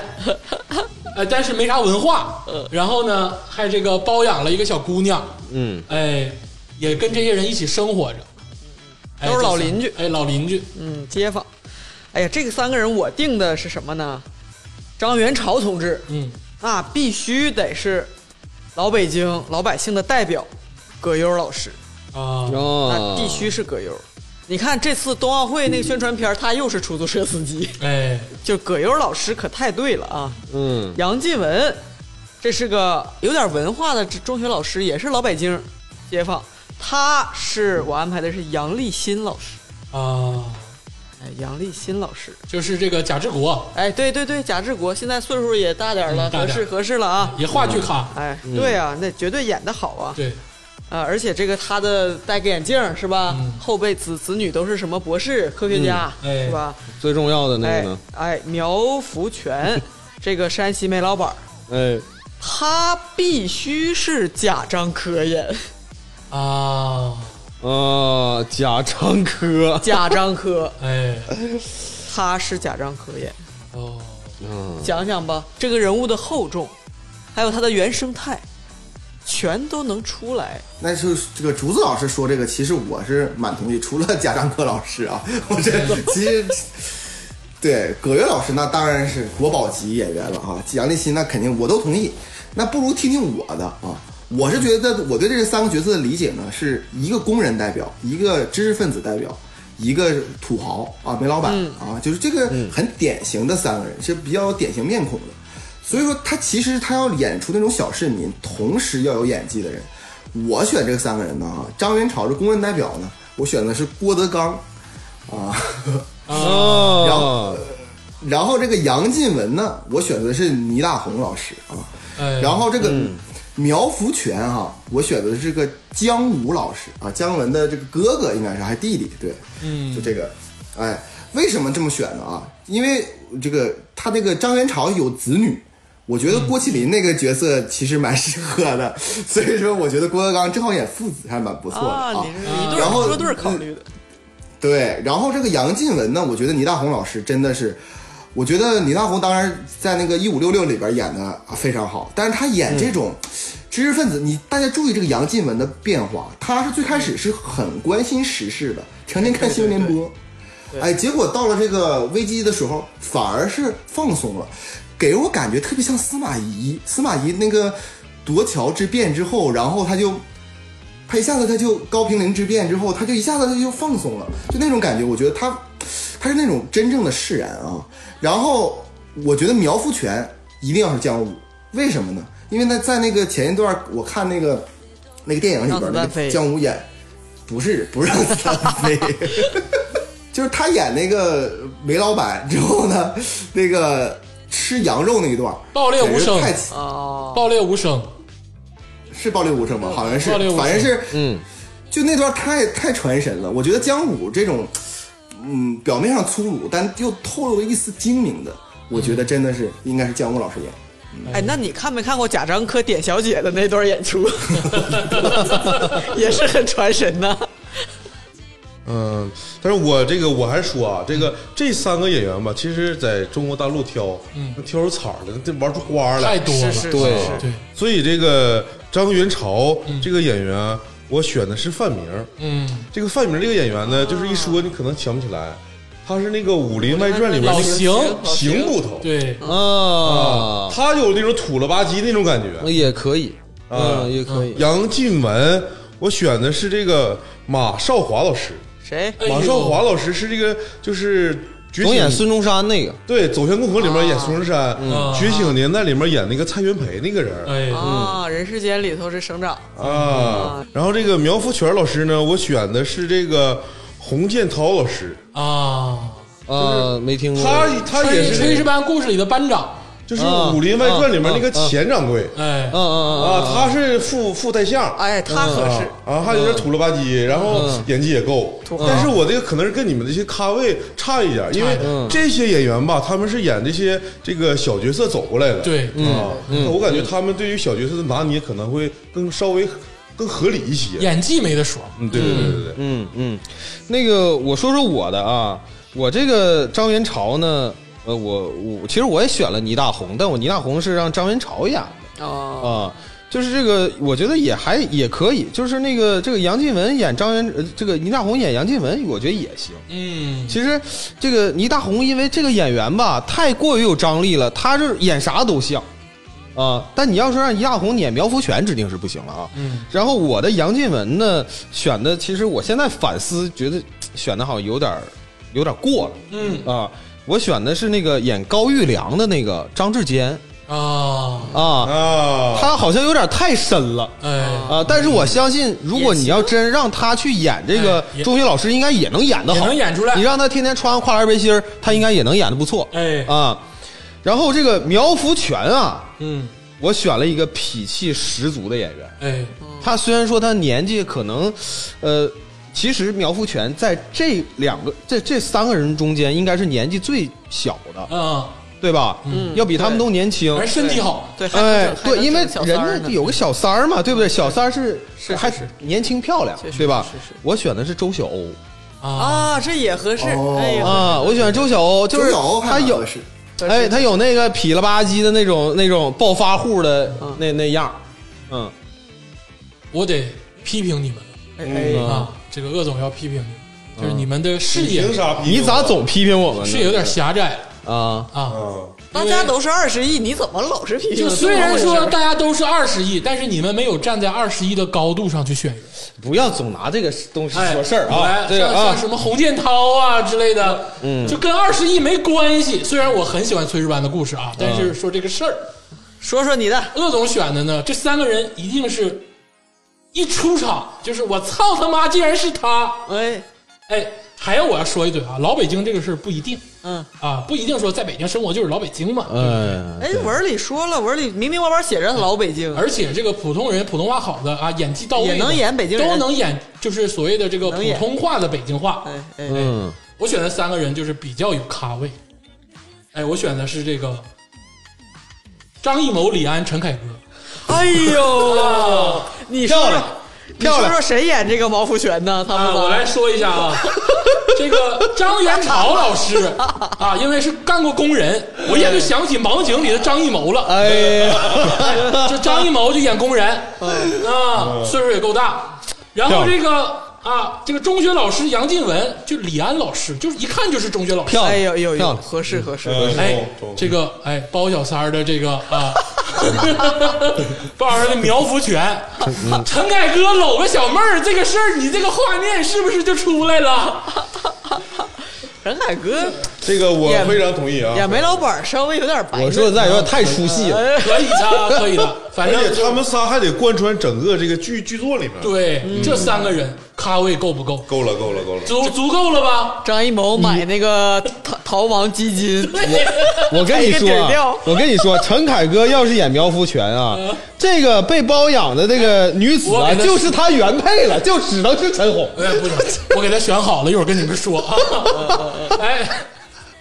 哎，其实这个其实蛮蛮惊讶的，但只不过说呢，就是吉米跟我说哈，就这部剧的这个导演啊，目前来说比较大的导演可能就是这张艺谋了啊。啊他客串嘛，导演客串，对，首先来说，这个为什么是导演是张艺谋呢？因为是这个国师嘛，那肯定是就当之无愧。其次呢，就是其实这部剧的这个整个编剧和这个剧情不用太多的改动啊，尤其咱们原著党来说哈，不要太多的改动，反而是那种画面感。嗯，我觉得真的是得是张艺谋才能拍出来。当然了哈，这个导演在这个剧中客串，我觉得也未尝不可。这个鄂总这个选角呢，我觉得还是有有点有点道理的啊。哎，有点是不是有高？度？有点东西哎，不是是我怕那个陈凯歌给张艺谋讲戏，你知道让吧？让他们仨干去，对不 对？让他们仨来回干，不是他们仨在书里也干呢，就在现场就干呗，对不 对？挺哎好。挺好吧？是不是？嗯哎，这三个人就合适。啊，嗯哎，合适。呃，这三个人说完之后，哎，咱们马上要说的就是一个这个四川女直子，接把小三儿说出来吧。嗯就是这个啊，呃这个苗国轩包养苗的，慧娟包养的这个嗯陈凯歌包养的嗯干，陈凯歌包养谁？ 这个大家这嗯个天听听这个崔老师怎么说吧。我因为我的这个选的苗福全吧，他是这个周晓鸥，嗯哎呃，所以我就是给他量身定配了一个这个四川女子啊，哎被包养的。我选的是李纯啊，啊哦，李纯，哎呦，李纯，在我这概念里头呃有点那个意思啊，啊，有点那个意思。但有点深度，他还好，不嗯算非常深。我选的是著名四川女子谢娜，啊， 这个这个有点意思， 这个有点意思。啊， 是不是？ 有点但是谢娜这个演技就是有待考验啊。就是我说一个女明女明星，嗯哎，啊，她可能跟所有演员都百搭，嗯，就是她可能跟这个戏都格格不入，嗯，但是我就觉得她合适，嗯，这首先她得年轻啊，年轻漂亮，嗯，所以我选的是赵小棠，啊，就是那个最近新出来的一个这个选秀的一个女团的一个女也生也几年了，也也有几年啊，了，也有几年了对是吧？也有几年嗯这个演技呢可以再磨练，反正就那么回事儿，角色不重要。哎，对，这个其实这个人吧，其实在我印象当中是一个，我我不知道是不是原文说过啊，他是个比较安静的人。其实我最开始也想选选选谢娜，但是我觉得谢娜有点不安静啊，就是这个感觉。我其实选择的这个人呢，是表面上挺安静，但其实又能挺作的一个人啊，就是他，因为他，我就说，呃，他演的角色啊，呃我选的是这个也是四川籍的女演员王子文老师。啊，就是《欢乐颂》啊。里边那个矮个儿那个哦知道知道王子文老就师是王王朔的朋友，哎，这个我对同感意啊觉。他被王朔包还行，被苗福全包有点 不难以想象，这哎哎陈凯歌不行吗？这这得带入戏中啊嘛。这个我绝对同意啊啊，这个我绝对同意。但当我其实就是在这个这个李纯跟王子文徘徊，嗯，嗯，哎，对，那这个鄂总就是选了一个四川的妹子，李宇春，我就是， 在我脑中确实闪了一下。啊，我选的是一个，就是因为我是为了要跟陈凯歌老师搭戏，啊，陈凯歌老师会调教演员，是是，嗯所以我就选了一个不太会演戏的演员，啊，就是这个五千年的美女鞠婧祎老师。可拉了，我服了，都不如赵小棠。我跟你说，选流量明星不如或就者是选那个沈梦辰啊，他被陈百哥调教过了，已经不是四川的，是是四川的，哎呦沈梦辰不是四川的吗？这个四这个四川籍的女子啊，其实她是很怎么说呢？她这首先她家务能力是很好嗯，的啊，而且她的这个也挺顾家的啊。是这这个咋这个人物你分析这么细 呢？我跟你说，我这看我这还是看的非常细的哦啊。啊，而且在这个在这个这个原著里头也没演出她作不作的事儿，哎，对不对？嗯，那这个选了可以啊几个，这个觉得选了几个人啊，都包行括谢娜 呀、李纯呐、都行，赵小棠，赵棠啊，或者王子是文呃王子文啊、鞠婧祎啥的，就自己自己看吧。嗯呐，这个就是让这个导演自己看了。我补充一句啊，就是你想想，最后苗苗不全破产的时候，可就没有这个四川女子什么事儿了。所以说，这个这这个是值得深思的事情啊。那不如哦咱们就接下来，咱们看看下一个下一个角色。这个角色啊，就是叫贾维斌，他都没有就是说出场过，嗯啊，就是他只是存存在于那张照片儿和那个视频当中。是这个丁仪啊，向大家解释，就是他这个死亡啊，跟这个质子啊没关系。就是这么一个一、一个一个一个角色。所以说呢，我觉得这个角色嘛，我觉得必须由我来先说啊。这个角色呢，我就请贾跃亭老师来演啊。出张照片就行。我我觉得太太正常了，就这个人啊，就是永远是看不见，而且总能给这个公众以恐慌， 所以说，我觉得这 个贾跃亭老漂亮师这很很好，你知道吧？而且不需要他来演，你说你说咱们这个这个剧肯定是在中国拍摄嘛，你说让他回中国嗯不现实。不现实怎么办呢？你说他他得出出镜，所以只要有一张在美国拍的照片和视频就可以了。所以我觉得贾跃亭老师非常好啊。大金老师非常棒，怪不得他要把这个角色加到这个表格里，这个是 我还费劲巴是力为的 了为了嘴一下，费劲巴力的认真的选了一个人，嗯就是这个啊，也是死的很出彩的一个人，就是这个《甄嬛传》里的皇帝啊，陈建斌老师，哎，出张照片儿，哎，哦啊，关键是在第一部里面，咱选这个陈建斌老师有别的角色，哎，对对对，啊，出张现代装吧，但我觉得贾跃亭老师合适，那非常哎，非常合适 哎，，我觉得这个贾跃亭实在太合适了。合适，这个贾维斌这个人物还挺挺，其实呃很重要，因为他介绍了民众的无知重和这个重要个屁玩意儿，无无脑，就是渲染人们对于危险重大全球性危机的这个恐慌，就突然间觉得，哎呀，质子会不会杀人呐什么的？人家管你什么杀你 是吧？就是我觉得贾跃亭这个太合适了， 我觉得是尽量不要让贾跃亭出现在这部片子里，因为众多啊华这个华语男演员和女演员都给贾跃亭投过资。你要说你把他的照片拿出来，那人家可能要干你。我觉得必须得是选他，为什么呢？因为这个这个贾维斌死了，所以说我觉得各个明星都 都希望他的他的这个出镜， 你知道吗？就这个人物就就过了，我觉嗯得可以，就他、啊，可以。然后那咱就直接下一个吧，是不是？嗯。接着刚才说谁骗的那个苗福全呀，嗯是不是？下一个重要的角色、石小明，哎，石小明可姓史啊。嗯这个角色也很复杂，嗯他是英雄人物史强的儿子，嗯，哎，但是却搞着这个这个这个基金诈骗的事事当。哎，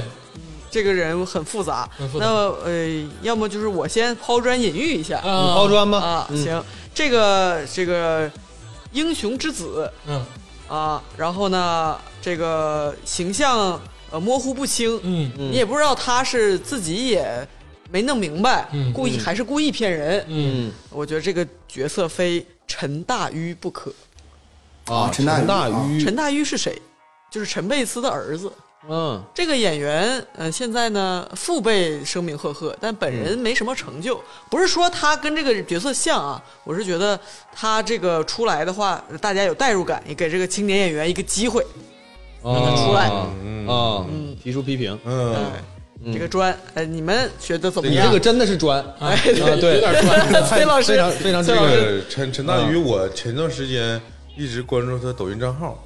他搞抖音呢，现在呃，搞抖音搞抖音，就是啊他也是一直就是在这个跟他父亲，呃，一直在来回有戏有来有回的拍抖音啊，有没有诈骗行为呢？呃，没有，但是他总他骗他父亲啊，总骗他父亲，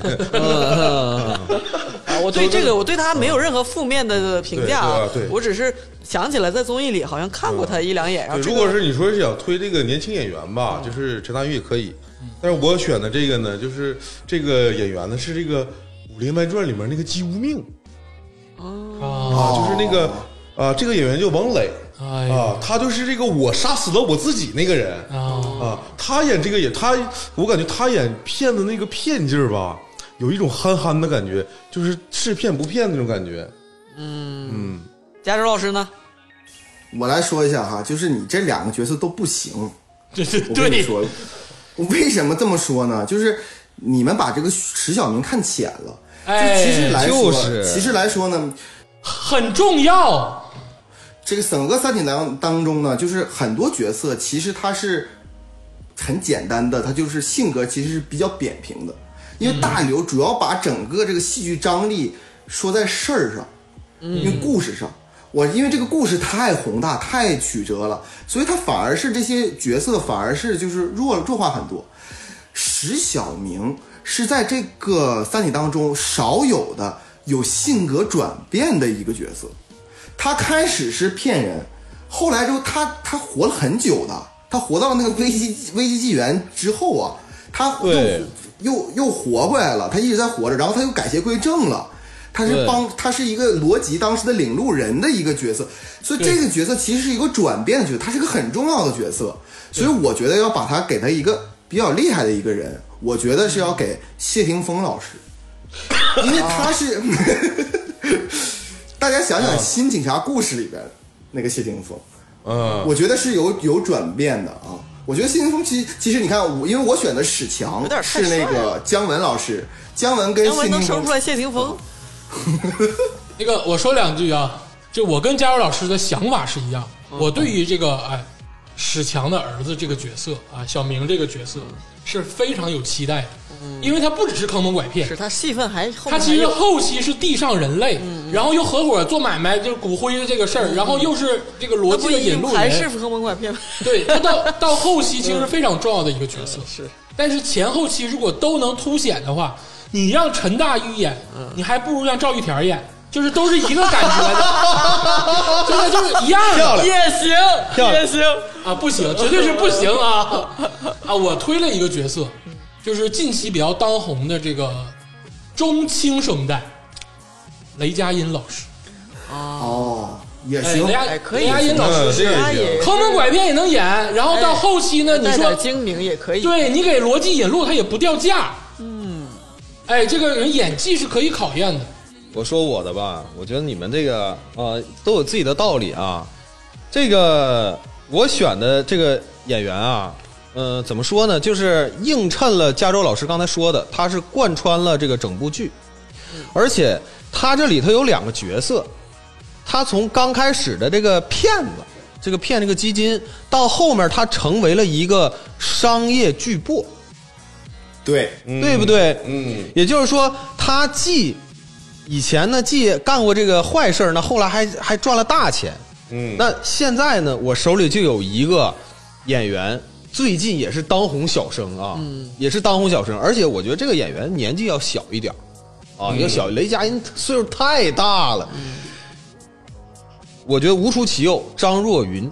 哎呦，啊啊，张若昀啊啊张若昀不错，想想啊，不错哎不《错庆余年》里头嗯掌管监察院，还有内库财权，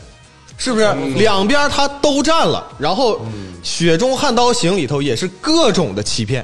嗯啊，内心戏也非常多啊啊这个。是张若真昀的是无出其右，嗯，姜文能生出来，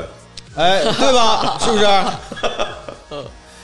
尤其是这个张若昀跟他爸还也也是关系不太好， 所以说吧，你看这个史史强跟石晓明啊，有有有点一正一邪的感觉。我觉得张若昀确实是我觉得目前来说最恰切的一个人，这个年龄也对，嗯，嗯，但是大家不要忘了啊，这部剧里是有孙子的。你看张若昀能不能当爸爸？雷佳音是能当爸爸的啊。等咱拍完第一部之后再拍这个，没准他就到那年龄了。那你要等拍这部，让雷诺他妈死个屁的 了。到时候再选 呗。他当时这个孙子啊，是岁年纪是很小的，嗯嗯，哎，他年纪是很小的，不大。行，哎咱这个搁置争议吧。我觉得主要矛盾在雷佳音跟张若昀身上。嗯，谢霆锋也 pass 了吧？啊，加哎油，了。他总能把他自己选的人包里边去，是不是、这个人这没意思哎呀真没是没意思这意思，个没意没意思思。哎呀，这个接下来啊，说完这个哎石小明之后，就要说一个比较重要的角色，哎，哎 嘿啊，这个角色没有名字啊，为什么没有名字呢？因为连主角都回忆不起他的名字是什么。嗯哎，但是这个角色呢，又是一个蝎子，嗯哎，是罗辑的这个人生道路上一个最大的蝎子，嗯，哎，就是这个罗辑睡过的一个都不能叫女友，就说白了就是个炮友。哎，哎，就是罗辑的一个炮友嗯啊，给大家简单介绍一下这个人物，就是跟罗辑睡了一觉，罗辑想不起来他是谁，然后出门的时候让车撞死了。嗯哎，能交代的就是这些了嗯啊，这个人深了去了。嗯，嗯，哎，对，这个这个人物必须由我来先说啊。这个哎罗辑女友啊，这个非常的深，她起码有两个特点。第一个特点就是咱们选角，无论对观众也好，还是对什么也好，这个角色必须漂亮，对，因为是跟她睡觉的人，那是咱们的第一主角。啊，这是第哎，一点啊。第二点啊，你想想，我选的是段玉红，那必须跟他就是就是无论是地理上还有联系上得有搭配。第三点最重要一点，他的名字得难记，有很容易就让人忘了叫啥名，很容易说错，所以我选择的是古力娜扎，你知道吗？ 这个这个人呢又漂亮，然后名字又难记，所以说我觉得这个人必须得是古力娜扎啊，就是这样。哎呦，古力娜扎这个名字吧，那就是演简员直有好记的不要不要的了，都已经。 哎戏中的名字，这个哎，这个啊哎这名字牵这强个了事儿不重要，哎牵牵强了，牵牵强强了啊，但是我这跟姜老师思路一致啊，啊！那肯定是大美女嘛，哎是不是？这个第二个我就来说啊，江疏影啊，啊，江疏影作不作？你说她作不作？啊是不是啊？说话冲不冲？嗯，他还好，他哎也不是说很作很冲，他这个人物没什么性格，主要是替罗辑死了，哎，不是，就是嗯也不是替，就是无无意间，无意间，就无意是间江疏影啊，以前演过的种种的这个影视剧啊，都是那种有的时候会让人很讨厌嗯，嗯，啊，有让人很讨厌，就是这个女的富家千金或者是咋的，很作，就是恨不得一下撞死她。啊，只就是有在好先生里是哎这样但是我是觉得江疏影年龄有点大了，嗯，因为那个时候的罗辑岁数并不大，他回忆女友的那个岁数并不大。嗯但他也绝对不年轻，罗辑也绝对不年轻但，是你说出去找女友，三十多三十几了啊，这是，对可，以找点年轻的女岁演数员，相当来你来，嗯啊，杨超越，杨超越啊，哦啊。这不行，这有点犯罪了。这真个的，无论是段奕宏还是张震啊，呃还是张译啊我觉得这嗯个 是杨幂。嗯，哎呦我天咱俩哪，这个你终这于对上了，我跟竹子对上了，哎我 你恨不得给竹子一炮子。下床穿衣服，出门被撞，这角色必操！我须说必这杨须是杨幂，操！ 行吧我说为啥？啊你们真的就是没有分析角色。嗯，这个人其实带了很多背景。首先他是大学的，至至少是副教授级别，或者是讲师级别。因为他其实跟罗辑是在一个工作环境中，他熟悉罗辑的工作环境。嗯。第二，他的年龄肯定不会很小，嗯，三十啊多。哎，三十多岁。对第三呢，就是他嘴还得挺欠的，挺贫的，因为他在开篇跟罗辑聊了很多。很对等他们俩江疏影啊对，等欠啊，贫呢，江疏影吧，贫就是不像是个文化人，贫。就是这个这个人还得是个挺贱的、挺挺挺骚的文化人那种感觉，就是杨幂啊，那好像没没没没没说吧尤，其剧是中没表尤其是出去之后，哎，杨幂那小声啊，溜溜梅啊，那个小声一出来，嗯，然后咵被车撞死，那个震撼力特别 大，还得是娇小一点，就不能江疏影其实有点大线条，其实思路是一致的，那个其实思路里是面一致的，马路都行上，我觉得都一行，撞，然后对对探头就就带到腿，没腿多好。对都行，我觉得都行，都挺好。而且你说杨幂啊，也算是中国顶一线顶级，他绝对顶一线女明星，但是说演技呢有点缺陷，你让她出现只能在这儿出现。嗯，合适合适合适，嗯，都挺合适。我唯一反对的啊，杨幂啊，是因为呢两点，第一点呢是我觉得她不够漂亮，她没有到那啊种一大眼的地步，就是她的她的漂亮不是那种他就喜欢哦是那让样人古力古力娜就扎，对。嗯，大眼第二个呢，我要我要说的是什么呢？你注意啊，这个这个主角罗罗辑是段奕宏，我刚才说了，有地理的得得有优 势，你看你想想，都是新疆人对吧？所以我觉得这个是一个比较好的啊。那你你你敢让佟丽娅来演吗我？感觉这个张震和杨幂在床上起来，一看这个就是一线。佟丽，娅不合适，啊我觉得佟丽娅不妖艳。呃，不敢。嗯，呃，行了啊，这个人物呢就放在这儿吧。来下一个吧，哎，说完这个啊，莫名的这个女炮友，哎，介绍完她之后，接下来就要介绍一个真正算是男主角的这个前女友了。哎，哎，是一个有名有姓，在罗辑的回忆当中出现的一个前女友，嗯嗯，叫白蓉，嗯哎，这个人呢，具体背景介绍一下，是一个小说家，嗯哎，中文系，嗯，哎，也是一个也算是很漂亮的女性了，对而且是高知，对这个人就是让大家浮想联翩。嗯对，哎，那这个这二老师，你看就急不可待了，哎，对，为什么急不可待呢？就是就是我刚才话头，我说这个一个一个男性啊，他选择女朋友的这个颜值，他不应该是太大变化的，就是他不可能说今天喜欢这个又喜欢那个，因为一个人的品味就是很很难变化，对于这个女女友的品味，所以说我既然选择了这个这个我古力娜扎，我这白绒呢，我选择的是热依扎。这个为什么选热依 热依扎呢？因为我觉得热依扎很有深度，当然首先来说很漂亮，同时她演的角色往往是那种比较冷淡的角色，有个性角色。而且咱咱们回到书中想想这个白蓉的角色，她其实很有个性。她跟罗辑谈恋爱是真的在跟罗辑谈恋爱吗？她不是，她有点像是那个同妻，把那个罗辑罗辑 她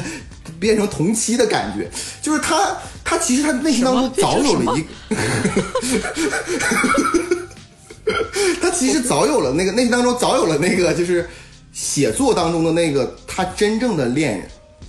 他其嗯实是在引诱罗辑也找那个恋人，从此他说你看不看见，咱俩其实不能再爱上别人了。嗯我觉得这个是一个关键点。所以说，她其实是一个比较冷静的，同时还漂亮的，还符合罗辑一贯审美的一个角色。我觉得应该是选古一莎，跟古玉嗯这个这么来。对，佳茹老师说这个非常对。其实这个角色它反映出来什么呢？这个大刘对于女性的那种看法，所以这个女性吧，她必须得符合这个宅男或者是普遍男性对于女性的那种，就高知女性的那种那种感觉。你又要选什么小明星？说吧，那说说高圆圆高演怎么放这儿呢？啊，这个高呃高圆圆她这个气质就完全符合这个角色。我个人认为，至少可能是在这个普遍的，就是你你审视男性的角色，这个男性视角里面，你再看这个角色选高圆圆，我我觉得是合适的。高圆圆的话，我我总感觉她有点过于和蔼可亲的这种感觉真。真当真了哈！哦 现在高圆圆都和蔼可亲了，就是高高原，就是也是那种看着也没有任何的攻击性，哦但是高原他必须得不是诚心吗？对不是他绝对的不是说是那种一看就是独立女性的那种那种感觉，呃，所以我我这边选的是宋佳，就是小宋佳，哦呃宋 那也佳蛮不合错适的。宋佳是非常的非常有性格棱角的这么一个人，对，嗯而且她是那种冷艳的漂亮，嗯，啊，她是那种冷艳的漂亮，对，刚才对竹竹子老师吧，他说这个高圆圆不是必须得诚诚心嗯吗吗？ 啊嗯我咱们录节目两年前啊，我就这么想了，诚心必须是高圆圆。但是后来我想法变了，嗯哦我不想用高圆圆放那个诚心这儿啊了。，一年后再说哦啊，这个是。啊， 我这嗯个人定的吧，我很犹豫。这个演员呃岁数呢，我觉得不太合适了。 嗯，但是我又觉得这个角色太重要了，哎，只有他的气质能够演白蓉。怎么的嗨 i f i 了？哎我看看是不是？啊啊，周迅， 不是不是，因为我给我大家解释一下啊，这个演员一定要特别特别灵。罗辑最爱的人是谁？是真的是庄严吗？嗯，你想想，一个人跟他对象说：“嗯，今年生日礼物你就送我一本五万字的小说吧，你给我写五万字的小说送给我。”罗辑得多他妈爱他呀！就啊，我给你写， 就开始写写五万字的小说，然后就写进去了。从此之后，成为一个写大书的，沉迷到写作里。但是根儿上来说，是白蓉启发了他的就是一切，就是比如说对爱情的幻想。此前逻辑是一个什么爱情小说？你们这太俗了，就爱、有爱情吗？哪有这种事儿啊？是白蓉这个恋爱的宝贝，嗯，极其有灵性的女子跟他说有，你想象、可能不是我，但是人是有爱和有灵性的。你写，你可以不爱我，但是我让你创作。是逻辑，逻辑就巴巴写了五万字，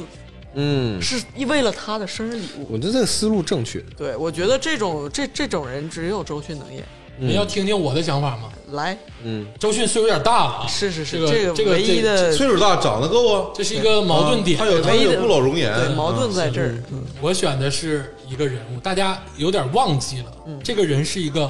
文学系中文系的作家，嗯，就你一定要选一个有作家感觉的一个人。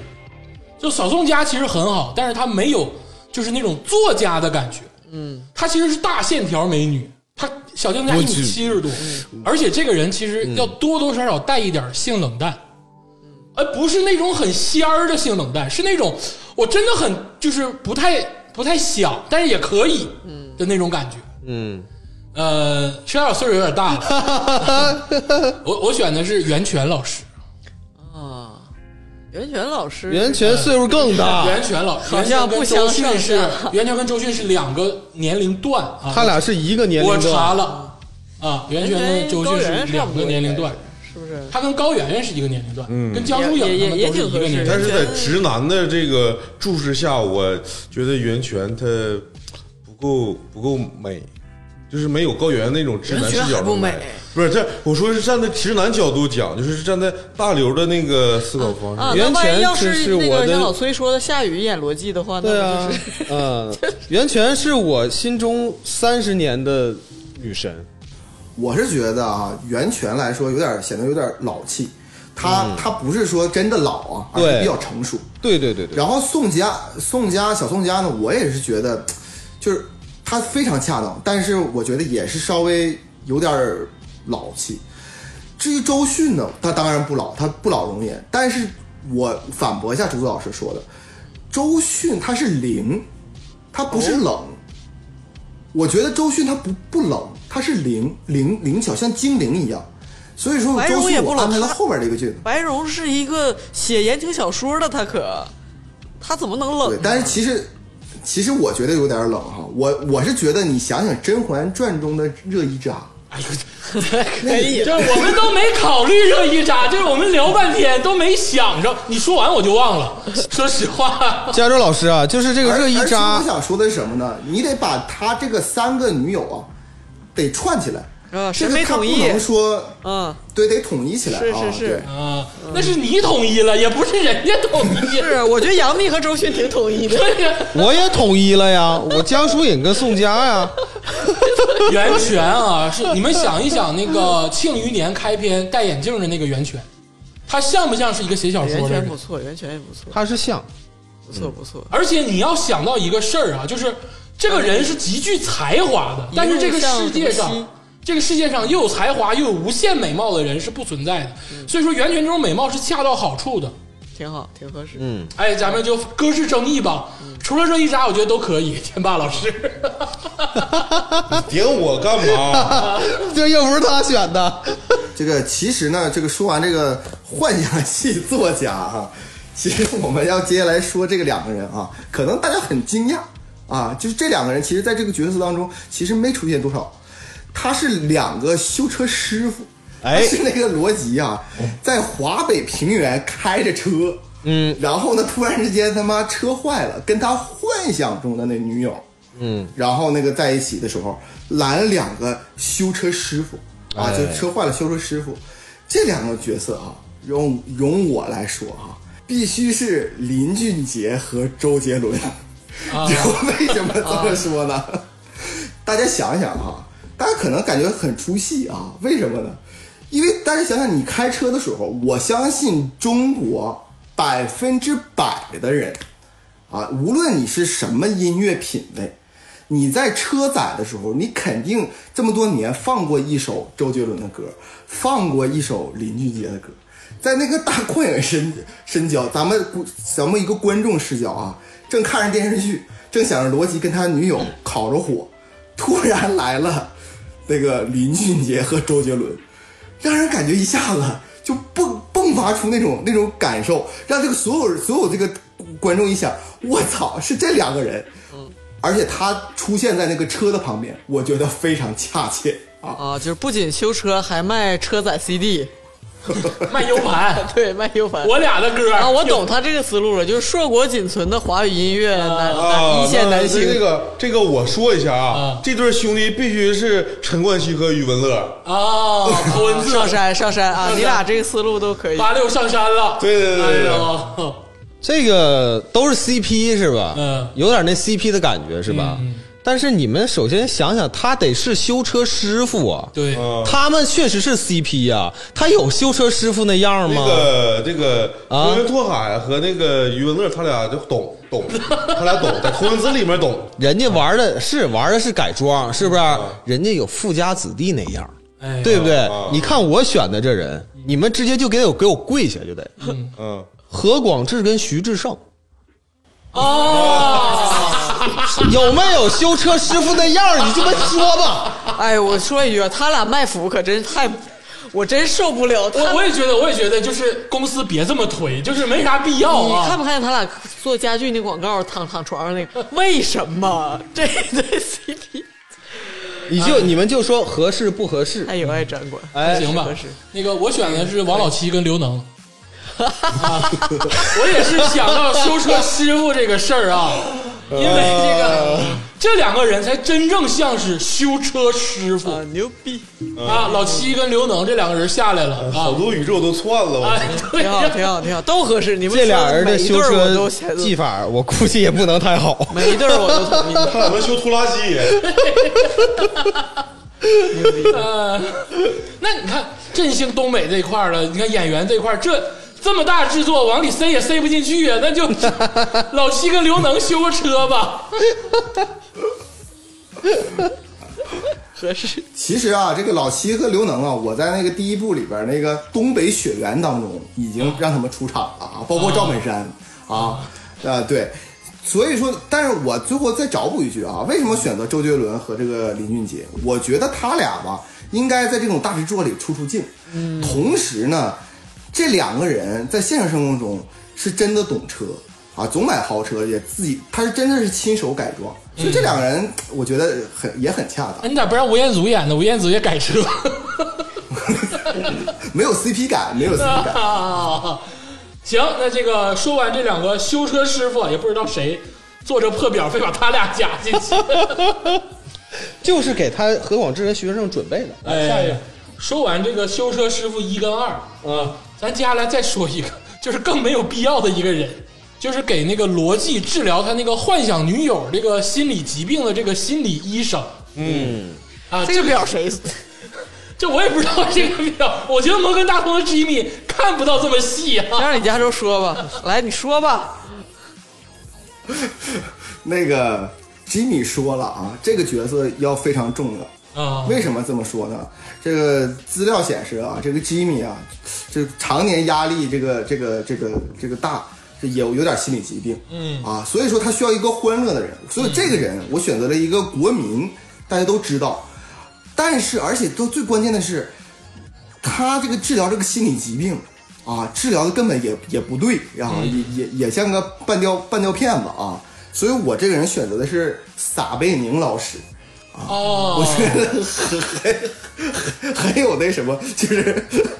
那个戏剧性啊，是这样的。啊，让撒贝宁老师来演，那跟我的思路符合了。我觉得你们也不稀的说了，嗯我选的是沈腾老师啊，啊啊，啊行嗯治疗这个心理疾病，行，那就是你的愿望得到满足了沈腾老师其实有点出戏啊，我是觉得沈腾老师有点出戏啊。你觉得撒他贝实在撒贝太撒贝行不出戏。撒贝宁老师不出戏 是吗？可不不出戏。哦，那这个除了撒贝宁跟沈腾之外，啊，崔老师这面没有人选呃呃，就我就简单说一句吧，我选的也是喜剧演员啊，我选的是岳云鹏。啊，嗯，没啥喜剧演员嗯更出戏 了。 他能当心理医生，下一个，下一个，下一个。哎，不知不觉啊，咱们这个选这三个人全都是喜剧角色，看来咱们大家对这个心理医生啊没什么好感。但是接下来啊，这个这个人就会非常重要了。哎，这个人呢是这个，我可以说啊，整个第二部剧里边这个外国人这个角色啊，就是几乎是贯穿始终，而且是一个我可以说重要的角色。他虽然对角这个整个剧情推进没有没有太多的作用，但是他在这个剧当中总在出现，因为他就是这个这个罗辑的这个保镖。啊，就是派给他这个面壁者啊，给他那个配的这个保镖，也是他这个平常精神上的一个伙伴。在罗辑比较失意，不知道怎么做面壁人的时候，他的出现这个很重要，也也是也是他把这个罗辑带上飞机。后来之后，罗辑在山庄里住的时候，也是他跟罗辑一块儿住。所以这个人就是坎特啊，坎特。所以这个人我觉得非常重要。我先说一下我选择的这个人物是谁。我选的这个人就是争议非常大，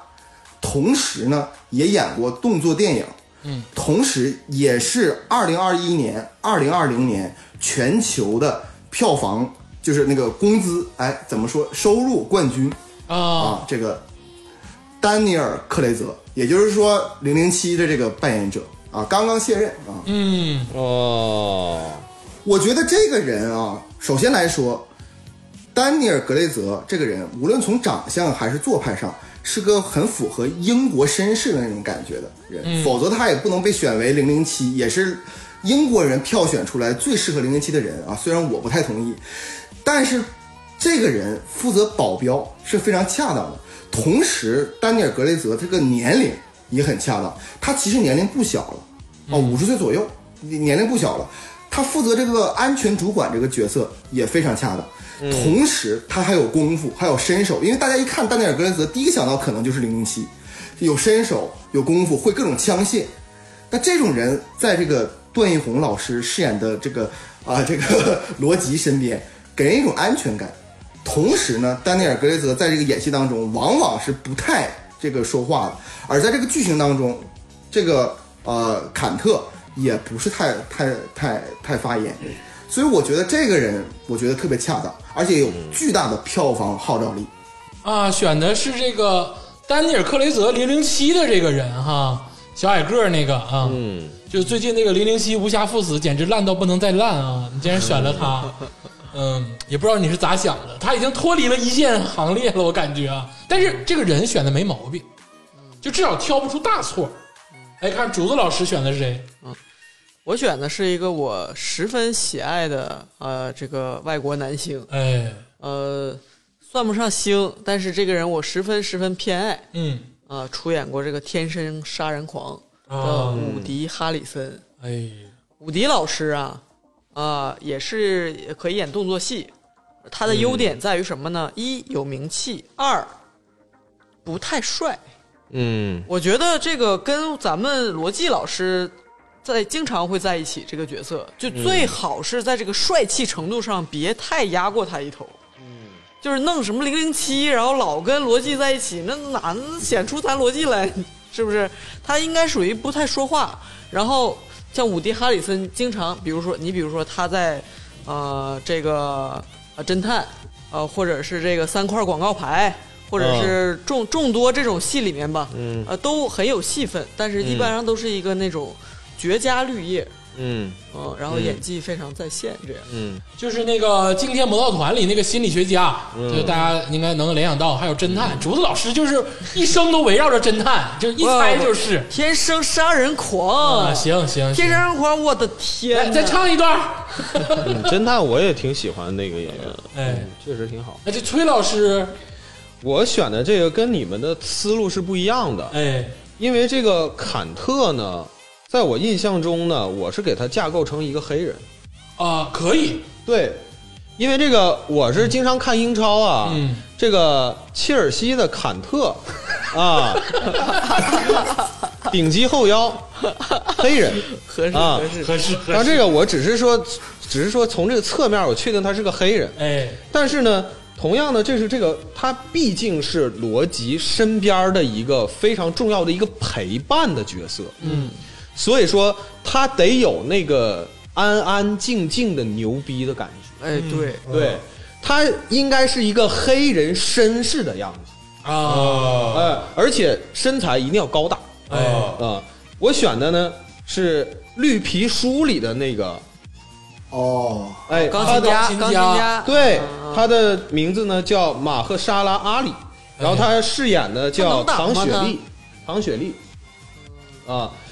这个这个演员非常非常厉害，他是那种典型的黑人绅士，他往这一站，哎，你就是对他其实有种肃然起敬的感觉，啊也，可以，呃也蛮有安全感。对，气场绝对够，而且他在罗辑身边陪伴是那种话，他能做到是话不多，但是句句给你点到要害上的那种。啊，这个哎这个角色，我按照他的思路，我选詹姆斯。啊你说哪个就是杀手说我我能防詹姆斯，我能防詹姆斯，那完全是两个感觉，这叫黑人 绅士。绅士什么叫绅士？有这两个绅角士色都太帅绅了。士有钱就对那能个有钱就能培养出而来且一个气质，而且，马赫沙拉阿里，哎，我说啊，黑人里面，马赫沙拉阿里属于非常非常帅的那种，那个我就是说太帅就呀，非常帅我。说两句啊，我说两句。哎，我觉得大家有点忘了一个事儿啊，就是坎特呀、作为这个逻辑的联络人，他不单纯是一个保镖，他其实也是联合国的工作人员，是的，就是哎对其实地位地位也是有有的啊。对，当然你了，看詹姆斯他不能是个号召打力手，说白了得看着他呢他詹不姆能是斯单号召力，我操！不能是一个单纯的那不是个，那你就是说他体育跟棒张震子在的一样起子。咱们这电影啊，咱们电影投放到北美地区，来个预告片儿，特制预告片儿，詹姆斯划过，我操！那个我我说一下鄂总的，鄂总考虑了很多啊，就是因为大家都很积极对于这个人物，我也不知道为啥，嗯但我选这个人是能压得住场的，嗯，呃，是一个老牌儿的，所有人都认识的一个人，哎，就是这个连姆尼森， 那是谁？哎，就是 他是个打星这，是谁呀、作品太多了，嗯啊，包括这个啊《飓风营救》，哎，嗯辛德勒》啊，《辛德勒》里也有他，就是很年轻的时候，就是众多就好莱坞他这个演过一个那个叫信仰还是什么，到日本传教那个。哎，好莱坞的这个所有大片儿，包括《真爱至上》什么的，你看过的，哎对对对对对你都能找着他。哎，这个人就给人很安稳的感觉，就是在罗辑身边儿，就罗辑其实也知道他是一个双面间谍，但是罗辑依然选择相信他。嗯，所以说连姆尼森那个脸啊，嗯有一种，就虽然他是个打星，但他有一种亲和力，能让人相信，并且这个真实的演员他不是一个纯打星，他是对演过很多文艺片儿、对对对故事片儿、剧情片儿。啊，除了岁数有点大，但是坎特这个人的岁数啊，没有一个明确的定性。嗯，你想想，在联合国任高官，年龄也不会太小。其实啊，就是我觉得这个角色，其实我我为什么觉得很重要呢？是因为这个在这个欧美投放市场里边吧，这个角色他既不太需要什么演技，但是必须得是大热有票房号召力。刚才你们说哈，这个这个丹尼尔·克雷泽哈，可能是啊，感觉这个零零七最近无暇赴死，非常不好，而且好像被人遗忘。其实不是的，我刚才说了，二零二零年和二零二一年两年的这个收入榜第一和最有号召剧号召力男演员，全球的最高的就是这个丹尼尔·克雷泽。这是真实的，我也很奇怪，哦我也觉得，我也觉得他零零七演的不太好，嗯但是没想到欧美人他对他很认可，哦所以这种在这种角色当中，而且总能出镜，我觉得咱们得为吉米考虑考虑，贾老不师，能就是谁、嗯谁给钱，或者是这个谁长得帅，我有招咱了们也得为这个票房考虑考虑啊。这贾老师，欧洲地区咱们投放的时候吧，用这个零零七；北美地区的时候呢，用什么詹姆斯啊？这个又哈登得了，又詹 姆斯， 上上一边打去边儿了。哎，行了，我觉得这几个都贴合，就是一个呃，啊是一除了詹姆斯，呃詹姆斯也行， 你你问问詹姆斯敢不敢演？ 拍的时候吧，不用露他脸儿，就露他露脖子那块儿啊。行行，说完这个坎特哈，咱们就再说一个比较关键的女性角色，叫萨伊。萨伊是谁呢？是这个联合国这个当时的联合国主席。所以这个人我就要对话这个竹子老师了啊，哦，就是为什么呢？因为这个人我觉得他就非常灵，嗯所以他他那个，你知道我对萨伊最大的感受，你知道是什么吗？是这个他把这个任务给了罗辑之后，罗辑找他，他对罗辑笑嗯对，他第一就是罗辑碰见那个面壁者的微笑，第一个就是这个萨伊。你说萨伊当时心里知不知道这个罗辑，他嗯没准备是好就是啥也不是，没没准备好。对他其实也可能知道，但他也可能不知道。所以这个人其实是很有深度、很灵、很考验演技的人。所以我把这个人给了周迅。哦，我觉得周迅很好啊。对，而且他也很娇小，对，就是反差，有那种智慧和这个外貌的反差。嗯，那这个我要说一下啊，嗯，这个还是要符合原作的啊，嗯嗯嗯。周迅老师虽然说岁数有点大了，但是联合国主席，嗯啊，年龄还不够，哎，这是第一点。第二点呢是夏伊是个菲律宾籍的，对周迅没那么黑，对，哎，有啥说啥，嗯嗯。哎，所以说鄂总选择的就是比较贴合人物，嗯就是绝对是有演技，嗯，也够年龄，还够黑，也够黑。斯琴高娃老师，是不是也太大了？不是你联合国主席，你你快给我你上必一须边吧得是斯琴高娃老别别师。别说了，我别说发了我发现来你真有点扯淡了，你什么？谁跟你？下一我个想了很多啊，不是江山老师就是斯琴高娃老哎师。还有王菊呢？晚上这俩你选，你我只能说是你啊，你这在你的在你的这个选角里面啊，真的是啊，这个又娇小又也肤色又黑，然后又有外国长相的女明星可能是太少了。啊， 是不是啊？联合国秘书长啊，就是我在这个选选择这个角色的时候，我考虑的确实也是跟各种思路是一致的嗯啊，但结果跟大相径庭。他那属于就是啊，纯就是那个瞎扯淡了。我不是啊，我再声明一 下，我是认真的选择了斯琴高娃老师。斯琴高娃得有七十了吧？你联合国秘书长其实太正常联合了，国嗯但是文中中不是这么写的，说的是非常年轻的啊，很在年轻七十岁在政治生涯里是年轻回的。去看看书的。啊。上一边儿去吧啊，这个我选择的那个是《死侍》的女主角啊，《死侍》女主角叫莫雷纳卡巴呃巴卡林，她是一个其实她是一个巴西的演员哦啊，但是她的肤色呢是有点偏那个呃黑棕色的那种感哦觉啊，呃，属于一个怎么说呢，就也是很有灵性的一个女演员。哦，对对对，这个你们一看就知道他是谁了，就是很哦搜一下非图哦属于好莱坞非常非常有名的，非常有名。嗯，天霸有没有什么想法？嗯没有没有没有，那我要说一下了呃，啊，植物老师，这个这个人啊，其实书中我印象当中描写他是第一很娇小，嗯，第二很年轻，第三对还挺美丽，对，笑起来，所以他才有这样的反差，他的权力和他的智谋。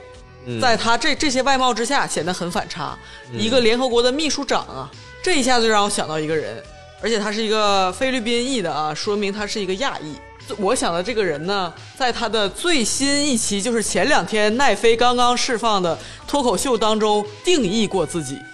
第一，美国 icon，第二时代的声音，第三自我挣钱，最多全美也就是还愿意跟男生交往的就这么三个人，不出其外就是黄阿丽老师。黄阿丽老师，嗯，娇小的亚裔，他是应该是越南混血黄，阿丽，黄阿丽，我真的我要吐槽一点黄阿 丽啊，就是以前她这个在 talk show 上，她是怀孕了，她走道那个姿势吧，我就能理解。对，我发现她他妈不怀孕之后，走道也是那个姿 势。这就是一种权力的姿势，挺着后背。嗯，我一下就想起了这个人了，我觉得合适。萨伊跟他的身影重叠了，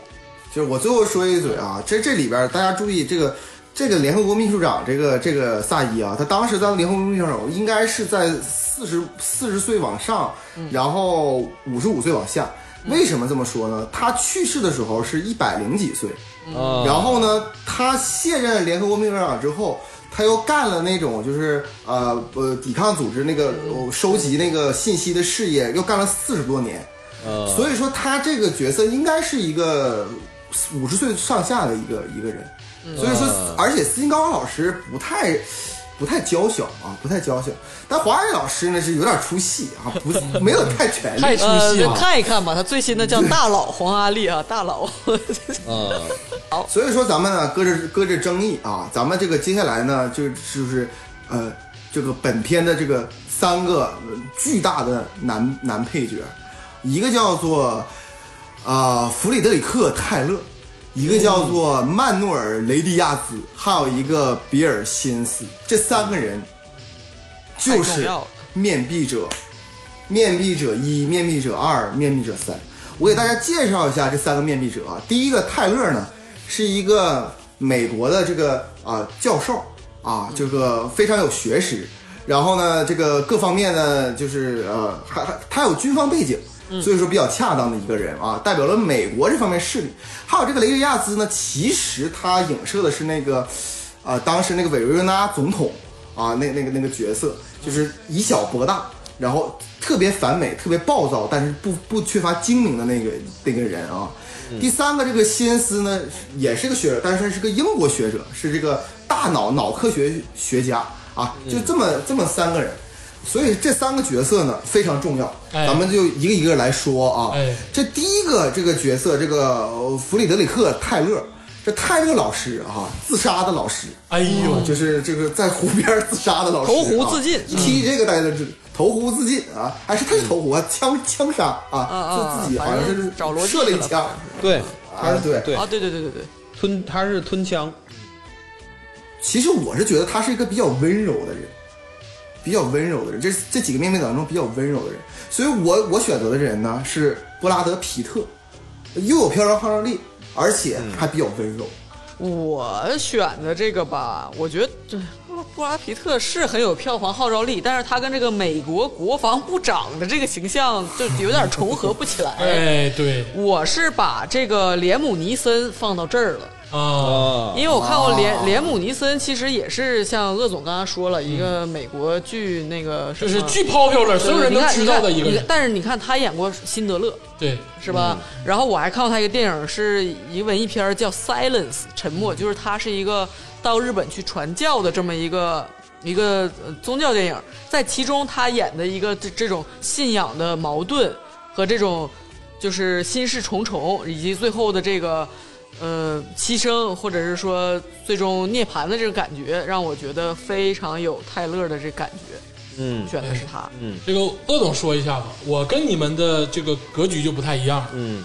我在这一块儿啊，重要角色上，我选择了政治正确，因为在我的印象中啊，小的时候这个国防部部长啊，我记得是个黑人，现在就是呃哎我好像我叫跟你有同感，啊，对我记得好像是个黑人，对我选的，而且呢，大家不要忽视啊，这嗯个泰勒这个人，刚才主导说好像面表很和善啊，嗯其实、其实他是最狠的一个人，他要把人杀了，做成量子化，嗯就说白了是无端端的杀人，还要让这个人嗯为这个他奋斗。嗯，他因此去找神风特工队去日本，日本人就说我们他妈的都对多少年前的事儿了，我就们是他是去日本这个，我才想的想到这个啊连姆尼森连姆尼森对、哎 Silence 一模一样的，而且他军队的背景非常的浓厚，这是在军队里摸爬滚打过的人。对，哎，我选择的就是我自认为美国黑人男明星中，咱不说第一吧，我觉得演技前三的一个人，哎，是丹泽尔·华盛顿。啊，演什么？这个你说是你丹泽尔·华盛顿演什么呢？ 你也是介绍介绍，介绍一下，介绍一下，丹泽尔·华盛顿呢，是美国著名的男影星啊。就是如果说论演技来讲啊，他排到前三是没有问题的。演过什么呢？在零二年的时候，《训练日》就拿过奥斯卡那个最佳男主角。嗯，然后包括这个《深渊人》一二，然后还有这个《局内人》《怒火救援》，这就不用说了，就很多的脍炙人口的戏。嗯，在美国好莱坞享有很高的地位，嗯，并且这个人其实是相对严肃的，所以说选他作为面壁者一号，我觉得很符合。嗯嗯但是岁数有点大，嗯，我接着鄂总的说啊，就是我对这个角色的定位呢，我的思路跟鄂总是一致的，只不过演员选的不一样啊。我选的是《黑客帝国》里的那个墨菲斯啊，哦，啊，就是他叫什么？戴个大墨镜，他叫那个劳伦斯·菲什伯恩，费什伯恩。哦我知道那个嗯。对这个这个演员，我一说《黑客帝国》墨菲斯，你们肯定就知道了。对其实我们是记不住他的本名的。对我觉得这个演员也是属于那种统帅，对，属于那种适合演这个统帅的，嗯高就是压职位台对职位非常高的那种。我我我说我选的是白人 你的选择、啊，我的选择是那个美国队长里面那个美国队长啊，他叫那个对这啊，他叫那个克里斯埃文斯，这个演员就是小伙挺帅，然后他在那个美队，美队那个队长就是呃嗯有代担表美当嗯代表美国那个意志嘛，但是你这个美国队长这个角色呀，其实他不是一个帅哥，应该找一个比较稳重一点的才能做对。他很狠呐，对啊嗯他是他是找本拉登的人呐。他是那个那个那个什么，去日本就是要找神棍敢死队，去找丁仪，要找那个球状闪电的人呢。嗯所以我觉得嗯丹泽尔华盛顿也行，但是我觉得皮拉布拉德皮特，我觉得也好，因为他确确实有票房号召力，而且其实大家可能在印象当中，布拉德皮特可能还是一个小帅哥呢，其实不是了。布拉德皮特其实年龄也是蛮大的上，啊对对也就快、快六十的人了，嗯，对。所以说，咱们不如咱们就下一个啊，这个雷迪亚兹，其实雷迪亚兹更有这个戏剧性。哎，是的我，觉得雷迪亚斯，你嗯对吧？开始开头的时候就是是一个以一个就是那个呃呃南美就是反反美者的一个形象出现，同时呢上来就要核弹啊，就要有点像那个什么冲虚道长，就是那个那个就笑笑或者冲虚道长一样，就玩愿意玩炮。完之后，最后的时候还还被自己国家的人给砸死了，这是一个很有戏剧性的一个人，而且嗯就是他启发了罗辑，嗯，对不对？他那个那种、呃、用核弹的方式启发了逻辑，所以这个人呢，我选择的是那个迪恩诺里斯。迪恩诺里斯呢，我不知道你们熟不熟悉，他就是其实就是那个《绝命都市》里边那个警汉克警察。也是在那个森华广告牌里边那个、那个那个警哦警察探，对，其实这其实这个人呢，在这个在这个呃中国这观众可能是了解的比较少，但他其实在美国观众当中真的是家喻户晓，而且他的体型、他的眼神、他的状态，我觉得演的是南美的那种解放者，我觉得可以，没问题。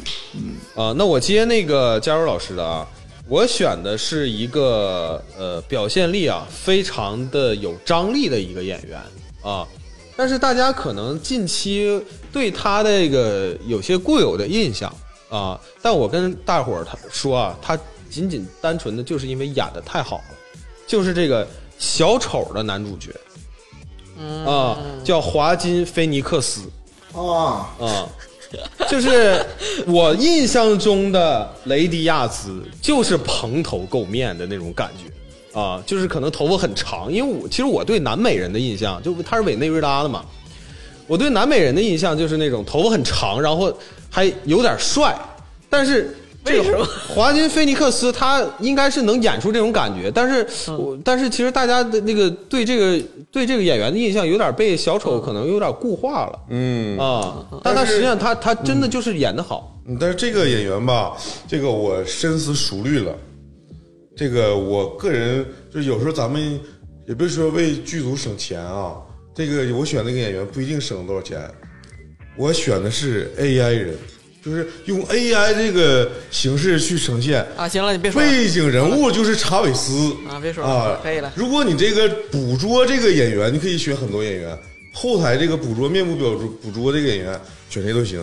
面儿上这个就是查韦斯，你怎么开始玩赖了呢？ 啊，该是谁就是谁。改动画片儿得了呗，想谁是谁。我服了，你要这把这八千万、八千万亿都贪污走，是不是？其实啊，这个大刘写这个角色的时候，其实脑海中就是查韦斯，而且我我我给大家提醒一下哈、就我不知道你们了不了解南美那些小国，尤其反美的南美小国，他们的那个领导人永远格瓦拉是有力量，嗯，对，左派有力量，而且很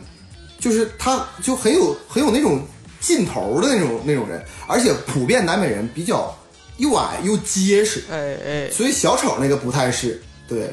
我跟佳茹老师想的很一样，应该是个不高又结实。这个华金菲尼克斯啊，他就是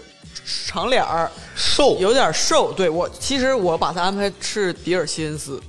他啊他他在《赫尔》里面那个那个样子，我觉得是是可以。这个南美人我也不太确定啊，他们的外貌应该怎么样？尤其是 Latino 的感觉，对不对？然后啊对对 Latino 啊，然后所以 Amigo 说啊对，所以说我选的是呢这个啊甜心汤老师汤姆哈迪。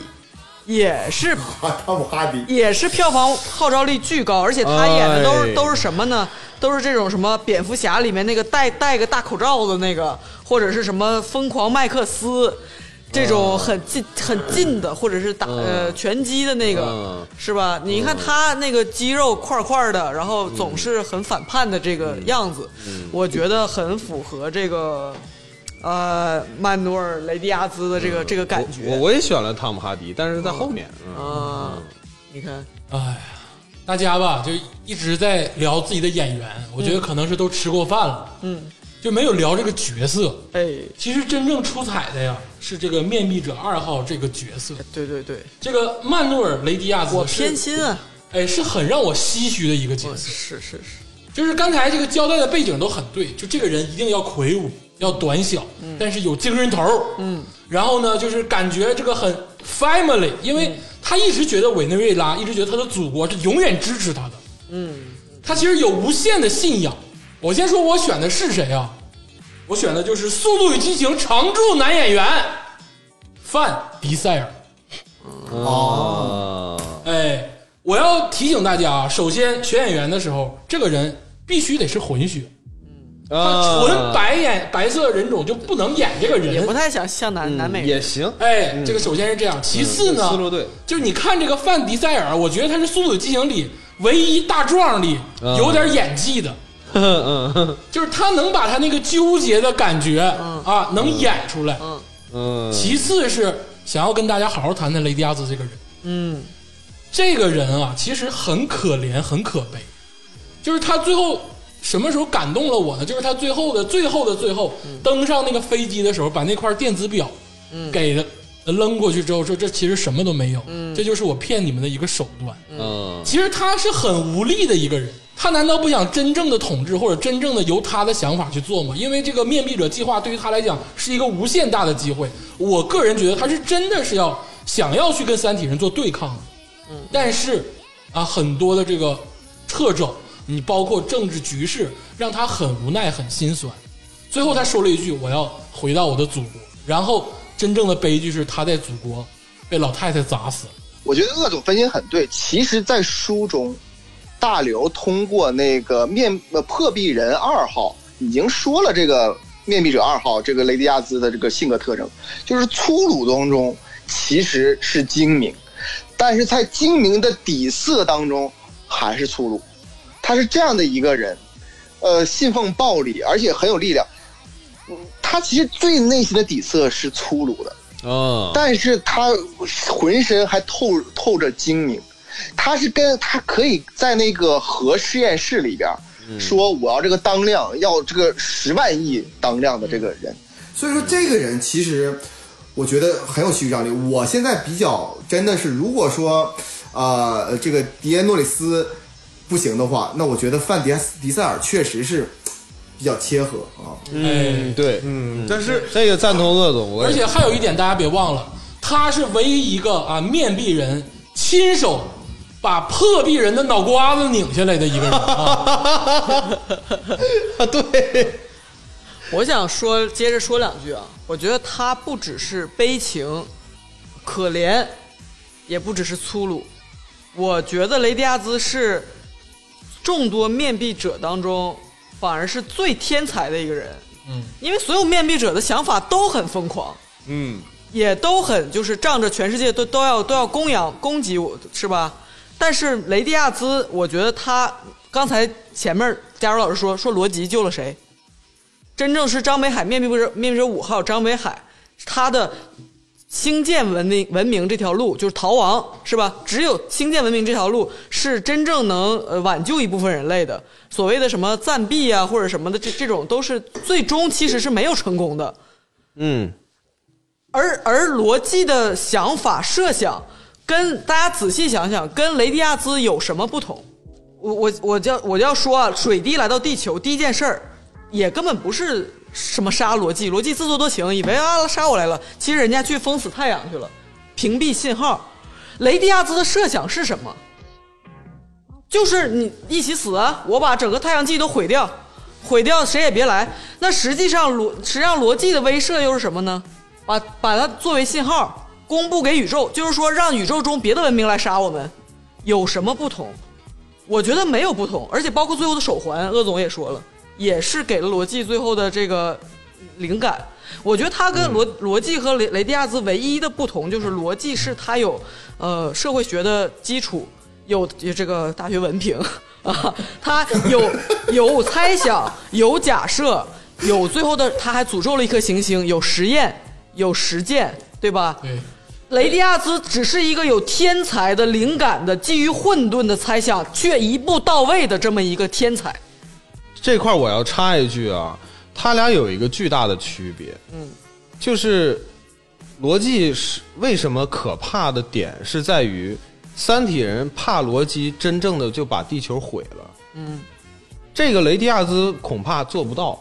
对，雷迪亚兹的破壁人说说啊，你主不在乎，你做不到，但是不证明他的想思路是错的。嗯，他的思路一模一样啊，是吧？我水晶冲向太阳，咱们整个太阳系玩玩完，它是一模一样的，只不过你可以说他的这个呃核爆，他这个想法没有那个诅咒行星可行，嗯高级文明来杀死太阳系，比我们自爆要可行，但是他的想法是一模一样的，嗯思路是一样的。嗯，而且大家也不要忽视一个事儿啊，雷迪亚兹就等于是手工梗，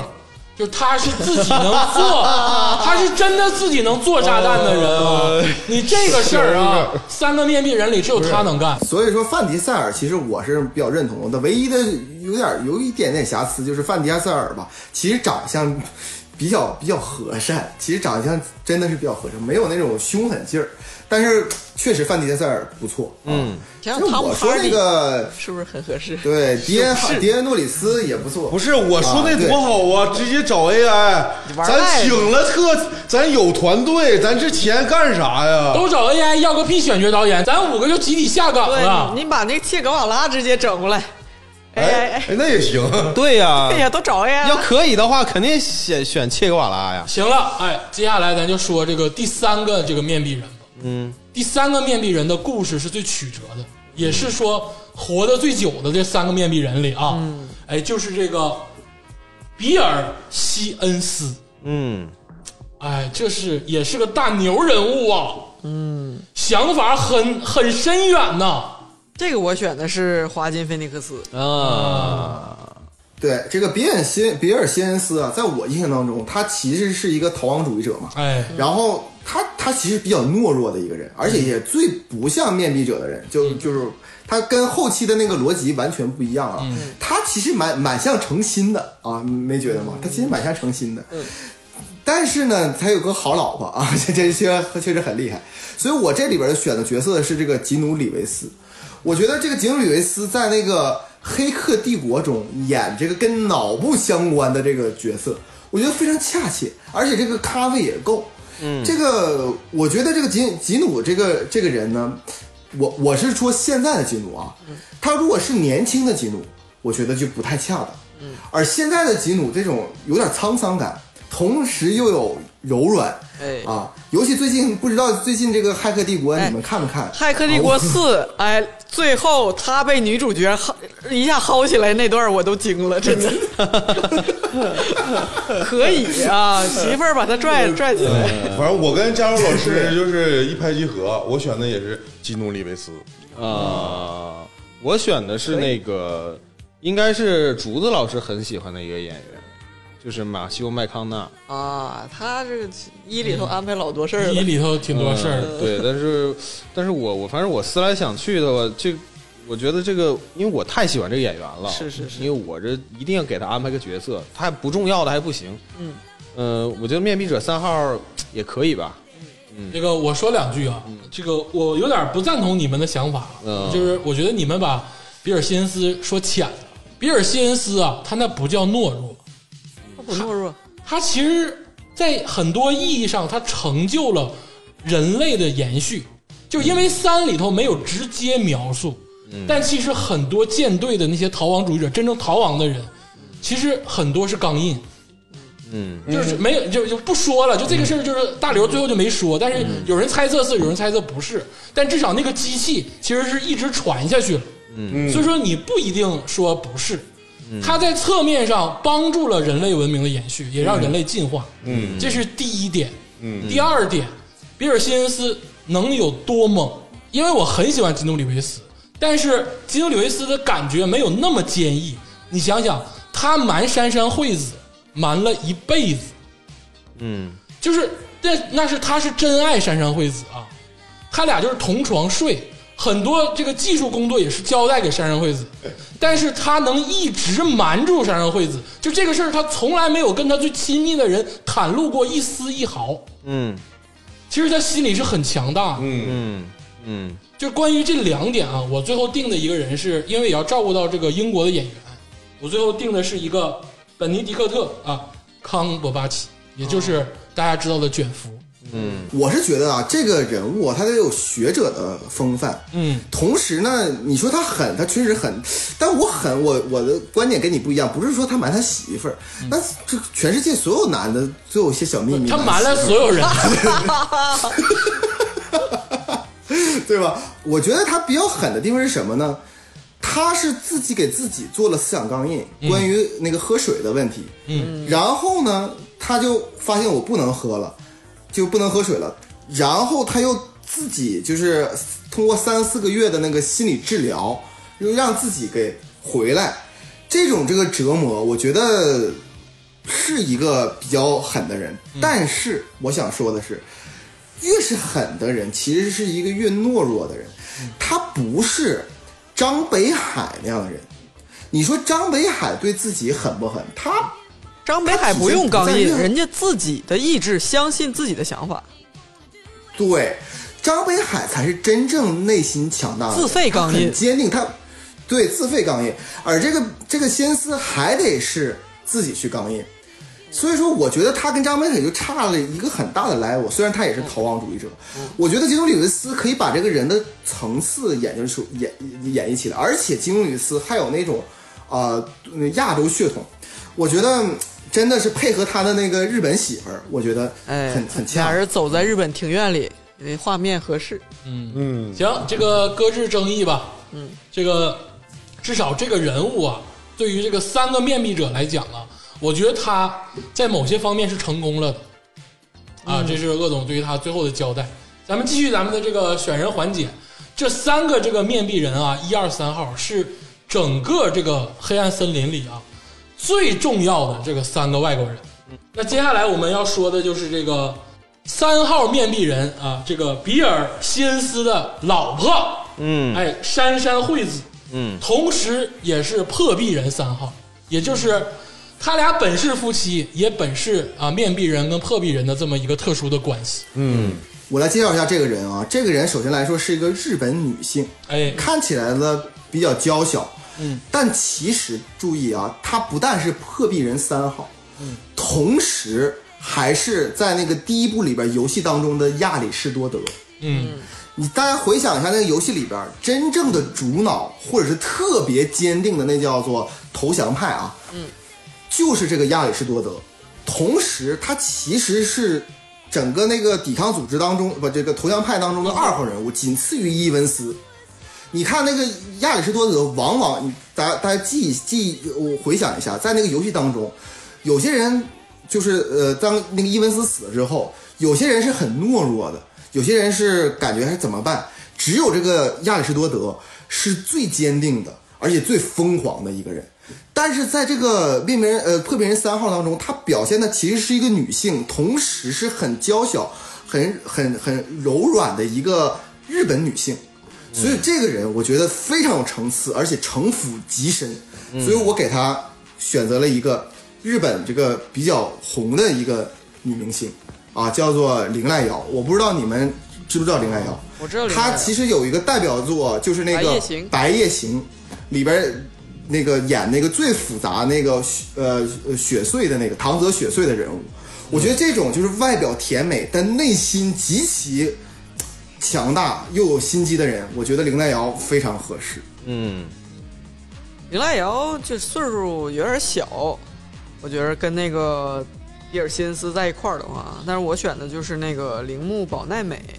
嗯啊、是那个《东京爱情故事》那个女主角。经过多年的沉淀，她现在也经常演一些女法官呀什么的，然嗯后但是还是很有灵气，嗯，嗯娇小消瘦。嗯嗯嗯这个鄂总啊，这个很喜欢杉山惠子这个人，嗯因为他不止信念坚定，而且脑瓜子够用。就比尔·西蒙斯啊，几个零星的眼神或者几句话，他就能分析出来这个钢印族的这个事儿，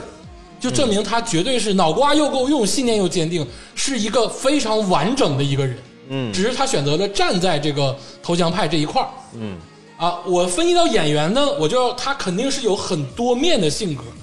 又柔软，因为他对于比尔·西蒙斯来说是一个很可爱、很柔软，就是很帮助他的妻子，但其实贤内助内心里又非常的疯狂。嗯嗯，哎，我选择的是松隆子。啊，也也合适。哎，这个也是我推荐过的一部电影《告白》里的这个女主角、松隆子，年龄也到了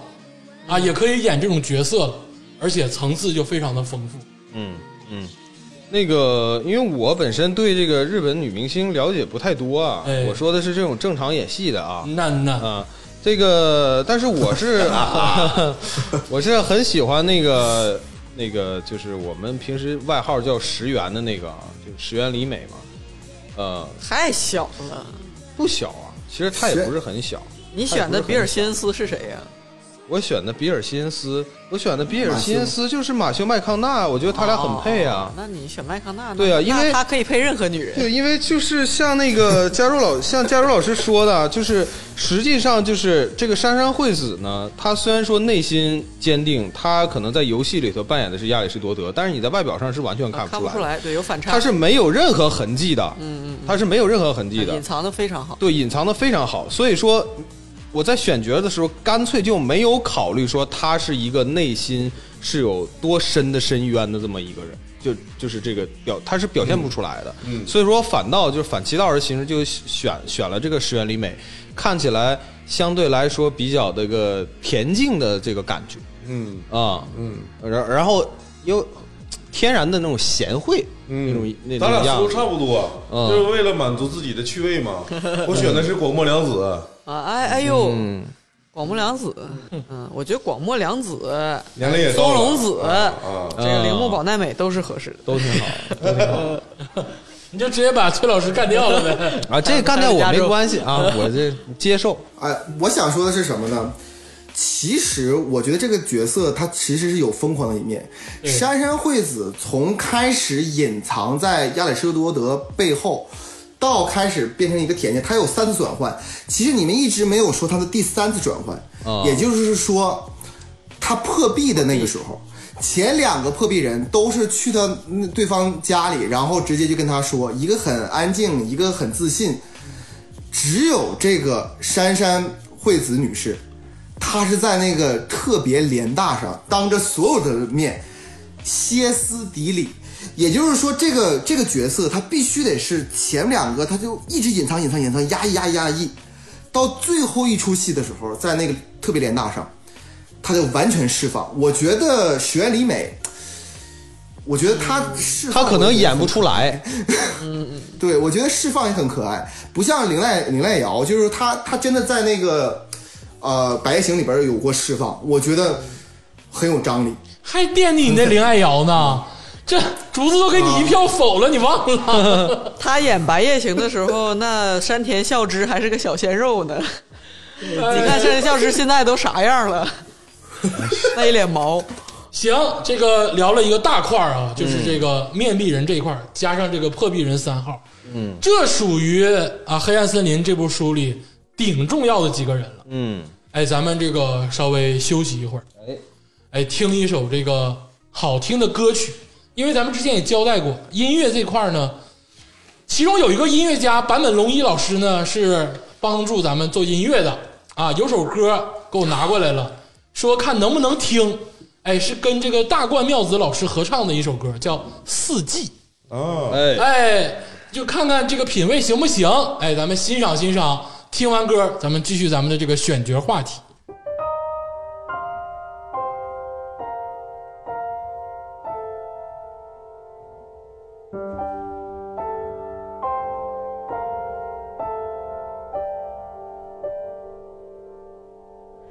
つないだ手に夏の匂い海へと続く道光る波とひとひらの雲遠い蝉しぐれ山が燃えて草は枯れて瞳に秋の色風が立てば心寒くひだま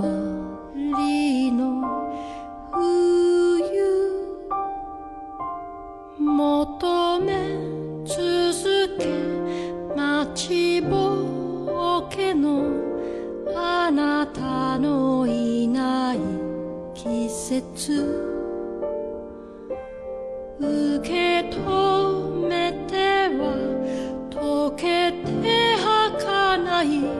春のボタン雪ミスに落ちた赤い花よ思いと流れてゆこうか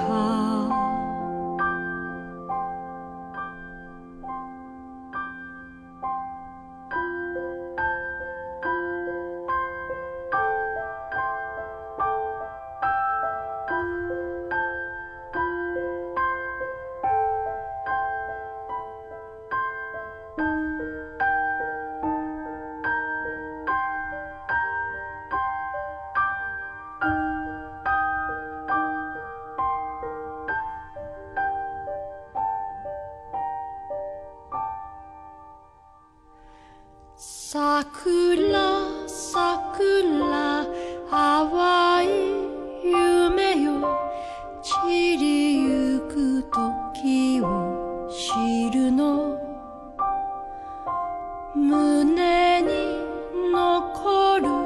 姿